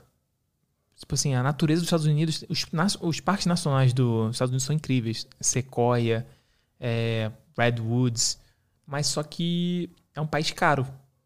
E também, às vezes, assim, eu sinto falta da cultura, assim. É um país, é que eu falei, eu gosto de algumas coisas, mas não gosto de outras coisas. Só que interessante, você falou que gosta da parte da natureza de lá, né? que não é muito o É. foco, né? Mas, por exemplo, cara, eu amo Nova York. Tipo assim, Nova York pra mim é uma das cidades favoritas. É um, parece que você tá vivendo um filme. Por quê? eu- Cara, é, é o cenário. Eu acho também por ter visto muito Casey Neistat. Aham. Então, eu via Nova York, eu lembrava dos, dos vlogs que eu via diariamente do Casey.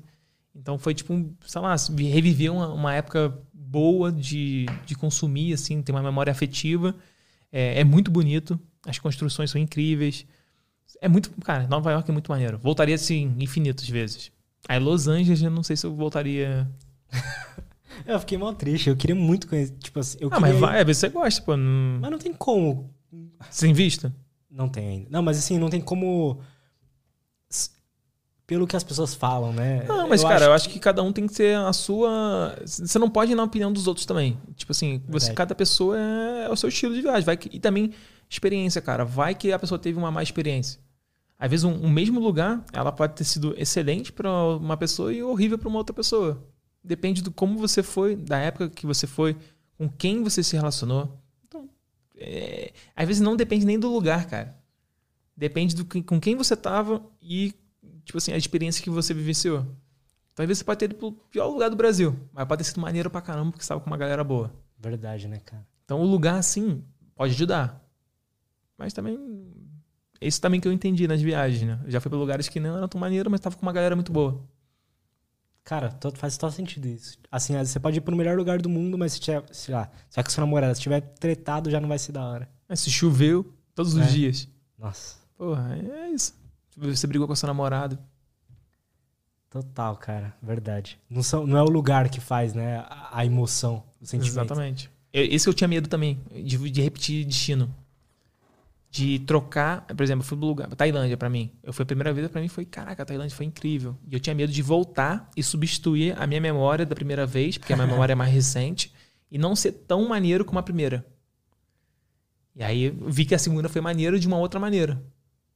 Então os dois foram muito legais, só que de maneiras diferentes. Entendo. Entendeu? Então, ah, isso esse foi quebrado, mas também poderia ter sido muito ruim e ter falado assim, pô, não sei se eu volto pra Tailândia. Porque a última experiência foi traumática, assim, foi ruim. Não foi ainda, mas poderia entendi, ser. Entendi. Aham. Quais são os próximos destinos, cara? Porque você vai pra Manaus amanhã, você A gente falou? vai pra Manaus amanhã e depois a gente volta, fica no Rio até dia 30, aí vai pra Argentina, passar as festas lá com a família da Inês, fica até dia 18. Aí tem o meu evento dia 22 de janeiro e depois a gente tem um, tem um buraco ali, talvez role um trabalho ou uma viagem. E aí depois, dia 13 de fevereiro, a gente vai pra Tailândia e a ideia é ficar uns quatro meses na Ásia. Porra, que foda, mano. Ficar até junho, mais ou menos, e voltar pra temporada de, de neve, porque eu quero fazer snowboard pela primeira vez. E aí esse ano não rolou por causa tava tudo fechado as fronteiras, né, do, da Argentina e do Chile. Então, junho é, a gente quer fazer alguma coisa de neve. Que a Inês já sabe fazer, mas eu só tive, só fiz lá no engramado lá no, Eu naquele também só fiz lá. É mó legal, mano. Nossa, é legal muito pra da hora, caramba. mano. e aí todo mundo fala que é tipo assim, cara, snowboard é tipo a melhor sensação do mundo, não sei o quê, blá blá blá. Eu falei, caraca, todo mundo que eu conheço que fez, tipo assim, uau, tipo. Então, pô, eu quero ter esse uau também. E eu- é uma parada que eu tá há muito tempo na minha lista. Eu tenho um quadro dos sonhos. Quais são- são, Tem várias sonhos? coisas, lugares e experiências. Então, assim, no meu quadro dos sonhos tem o snowboard, tem, sei lá, conhecer a Jamaica. Não sei porque eu botei Jamaica, mas tinha que conhecer o, o Egito, fui pro Egito. É, fazer um mergulho com tubarão, bem próximo. Então, tem várias experiências que tem ali que eu já cumpri. E é maneiro você riscar também. Tinha coisas materiais que hoje em dia, pra mim, se, nem, nem precisa mais cumprir. E tem também as partes é, de construção de família. Tem uma família, tem uma casa. Aham, Um lar, né? Um lar, tem um lar. É, essa é um, também um dos objetivos que eu quero para os próximos anos. Eu tô com 33, vou fazer 34 agora, 2022. A Inês também vai fazer 34, então eu já quero ter um filhinho, talvez um filho viajante, mas ter ali uma base. E aí eu- é difícil agora achar o lugar onde a gente quer morar. Não vai ser no Rio, então? Talvez. Cara, eu, tipo assim, eu gosto muito do Rio, mas é, é pesado. É, é muito violento, ainda mais pra mulher. Então eu entendo o lado da Inês também, de não poder andar na rua de noite. É, é muito. É, compli- é pior pra, porque ela é mulher. Entendeu? Então eu também, como sou, sou criado no Rio, passa mais batido, assim, tipo um tiroteio. Tipo, É mesmo, né? e eu sei também, assim, ah, o sentimento de tô seguro ou não. Dá pra perceber melhor. Ela não, como ela não nasceu lá, é diferente. Então, aí ela também pensa pra criar um filho. Mas eu também não sei como pai, se eu gostaria de criar, ter essa preocupação. Então a gente tá buscando outras possibilidades. Talvez no Santa Catarina, que a gente morou uma época Você lá gostou agora. das praias do sul lá? Eu vi. Cara, você é muito tava lá. maneiro Santa Catarina. É um- É um estado que eu achei bem interessante, tanto com paisagem, como segurança e serviços também. É diferente, mas é maneiro. né? Eu ainda gosto muito do Rio, mas é legal, cara. Foi legal essa experiência, assim. E talvez a gente busque uma outra cidade também. Mas é frio também, é, é, é brabo. No frio faz frio, né? Faz frio. No Rio, não. No inverno faz ali seus 24 graus, 25. Você é mais do calor? Sou mais do calor, cara. Eu acho melhor dormir com ar-condicionado. É isso. Melhor coisa. É, né? É, mas agora sentir frio de bobeira, você tá aqui, tá com, tem que estar com um casaco, é sacanagem. É verdade, mano. Eu acho triste. Cara, como é que as pessoas fazem pra te seguir lá? Te Cara, acompanhar, é acompanhar só- seu trabalho? Você pode procurar aí qualquer plataforma, Vais Aonde, VAZ, que é né, Marcos Vaz, Vaz Aonde. Você vai me achar aí nas principais redes sociais. Tô concorrendo aí, ó, top 5 em TikTokers do ano no Cara, que de foda. viagem. Muito doido, né, cara? A minha maior rede hoje de número de seguidores é o TikTok. Um milhão e meio. Eu nem sabia disso, que da hora. Que mano. loucura, né? E... É que o TikTok é legal nesse sentido, assim, de ter um algoritmo de recomendação bom. Sim, mas aquele negócio, pra criar audiência não é tão bom. Não, é. No meu caso, porque é viagem não tem minha cara. Isso também é o meu problema, às vezes. Não colocar minha cara. Então, quem é a pessoa por trás daqueles, daqueles conteúdos? Então, não cria conexão. É verdade. Já enfiou mais um gancho, né? Mas é Vais Aonde, você pode procurar em qualquer lugar que você me acha aí. É, é isso, Vais Aonde. Qualquer coisa também. Cara, dica, é, câmera, essas paradas assim, pode mandar lá também, que eu, eu sou embaixador da GoPro atualmente. Que foda, Então, cara. também saco bastante de GoPro, câmera de vlog, já testei várias, câmera, etc.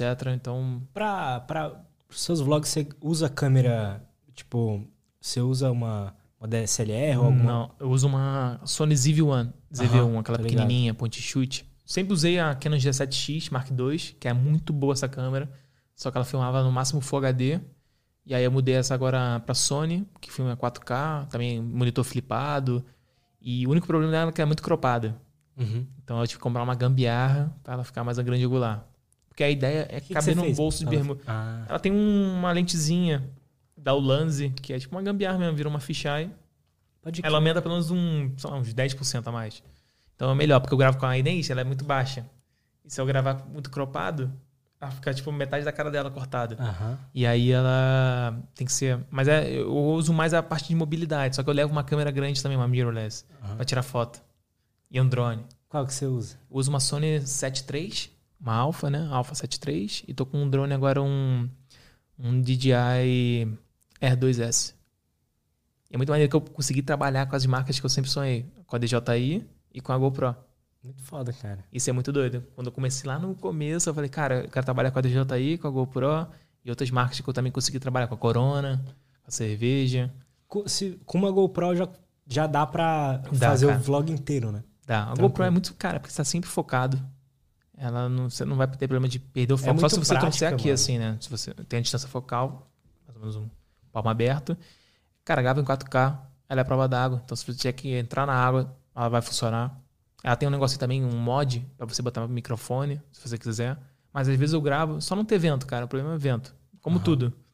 Então, se não tiver vento, você consegue gravar. Eu já gravei vários vlogs de, de GoPro.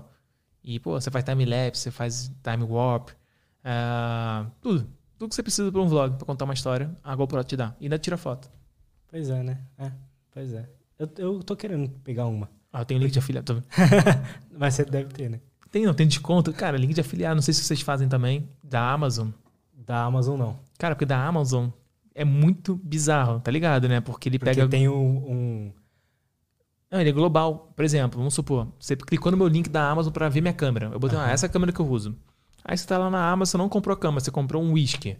Eu ganho comissão. Pois é, eu fiquei sabendo disso. Então, tipo assim. acompanha, tipo, 12 horas, né? Uma coisa A assim. Não sei, se- não sei se por tempo ou por sessão agora, fiquei na dúvida. Mas é a afiliação global do site. Agora você imagina quanto que os you- youtubers americanos É. fazem de afiliação da Amazon. MKBHD. Mano, Todo mundo lá, o, o Peter McKinnon, toda essa galera. deve ser bizarro, porque os caras compram. Porque Porque lá dá pra comprar. dá né? pra comprar. E é eletrônico. Imagina ganhar 10% Nossa. de uma câmera de 2 mil dólares.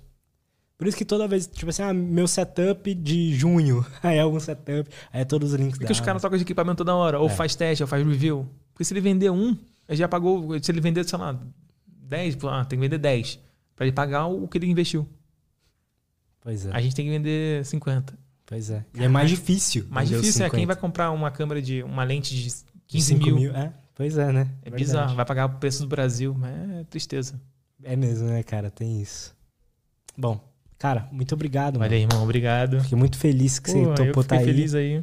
Gostei muito do papo, aprendi muito. Também, pô. Vou fazer. Vou fazer um canal de corte, brincadeira. eu pensei em fazer um canal de corte, cara, de viagem, das minhas viagens. Mas eu não sei se faria sentido. Faz sentido se você tem conteúdo longo, né? Tipo assim, você Sim. tem um vídeo de 30 minutos, que o vídeo de 30 minutos ele é três coisas diferentes. Mas aí daria um vídeo pequeno, não sei se tem essa parada. Mano, funciona. Tipo assim, por exemplo, ó, pegando uma Pequeno consultoria gratuita aqui, essa era uma dúvida que eu queria tirar com pessoas que fazem canais de corte. É, por exemplo, tem uma, uma viagem que eu. Chapado de Veadeiros. Eu separei em quatro dias, que seriam quatro atrações diferentes. Só porque aí, mas aí o vídeo seria muito pequeno para essa atração, então eu peguei o maior, o tema maior, que é o Chapado de Veadeiros. Ao invés de fazer a cachoeira, o Vale da Lua, por exemplo.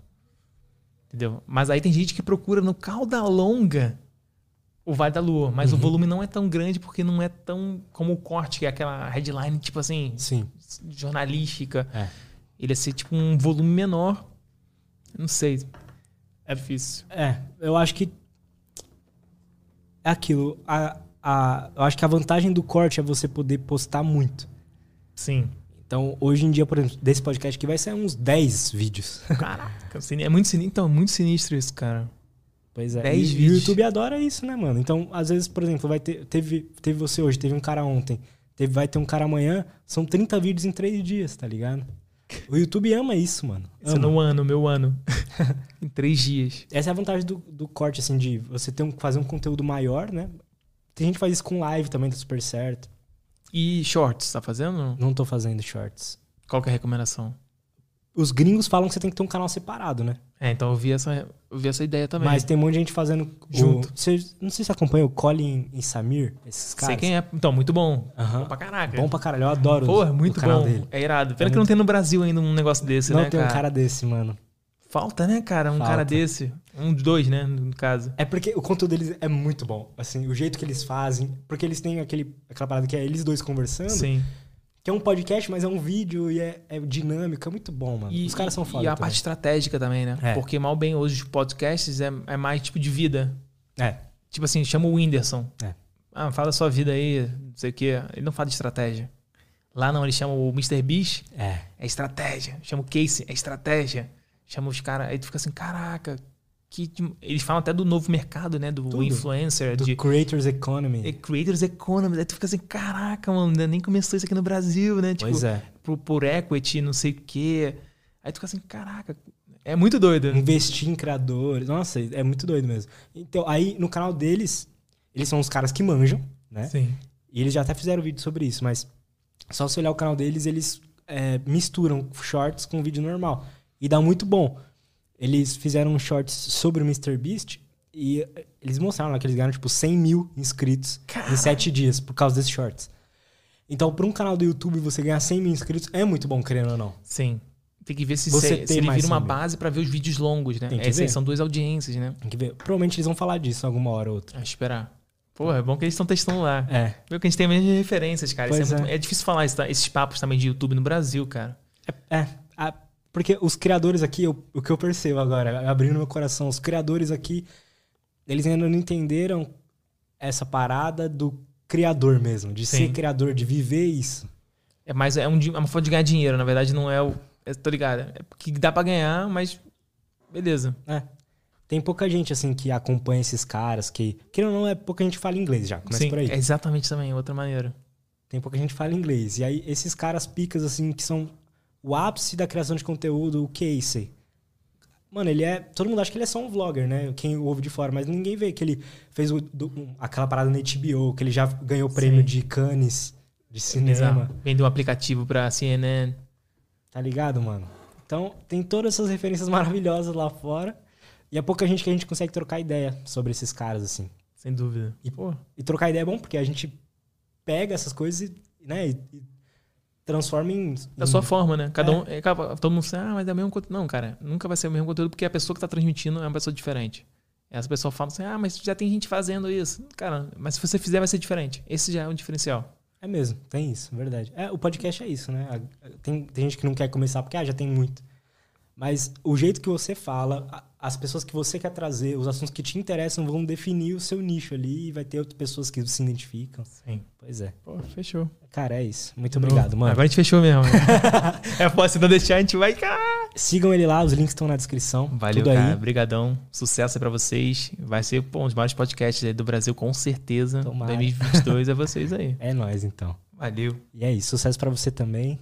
E eu vou continuar te acompanhando. Eu, eu quero hoje assistir a sua série do, Porra, da América, da América Central. Central. Dei- ficou, Tem, tá certinho, vontade. tá em ordem cronológica, assim. né? Você faz um. playlist e tal? Tá com playlist Da lá. hora, E tá assistir. certinho, assim. Um, dois, três, quatro, cinco. Tá bem maneiro, cara. Assisti, eu adoro. E tá bem, bem mix de vlog, raiz, com de informação turística, assim, também. Da hora. E tem de voluntário. Lá tem tudo, cara. Por isso que é maneiro, cara. Vai ver.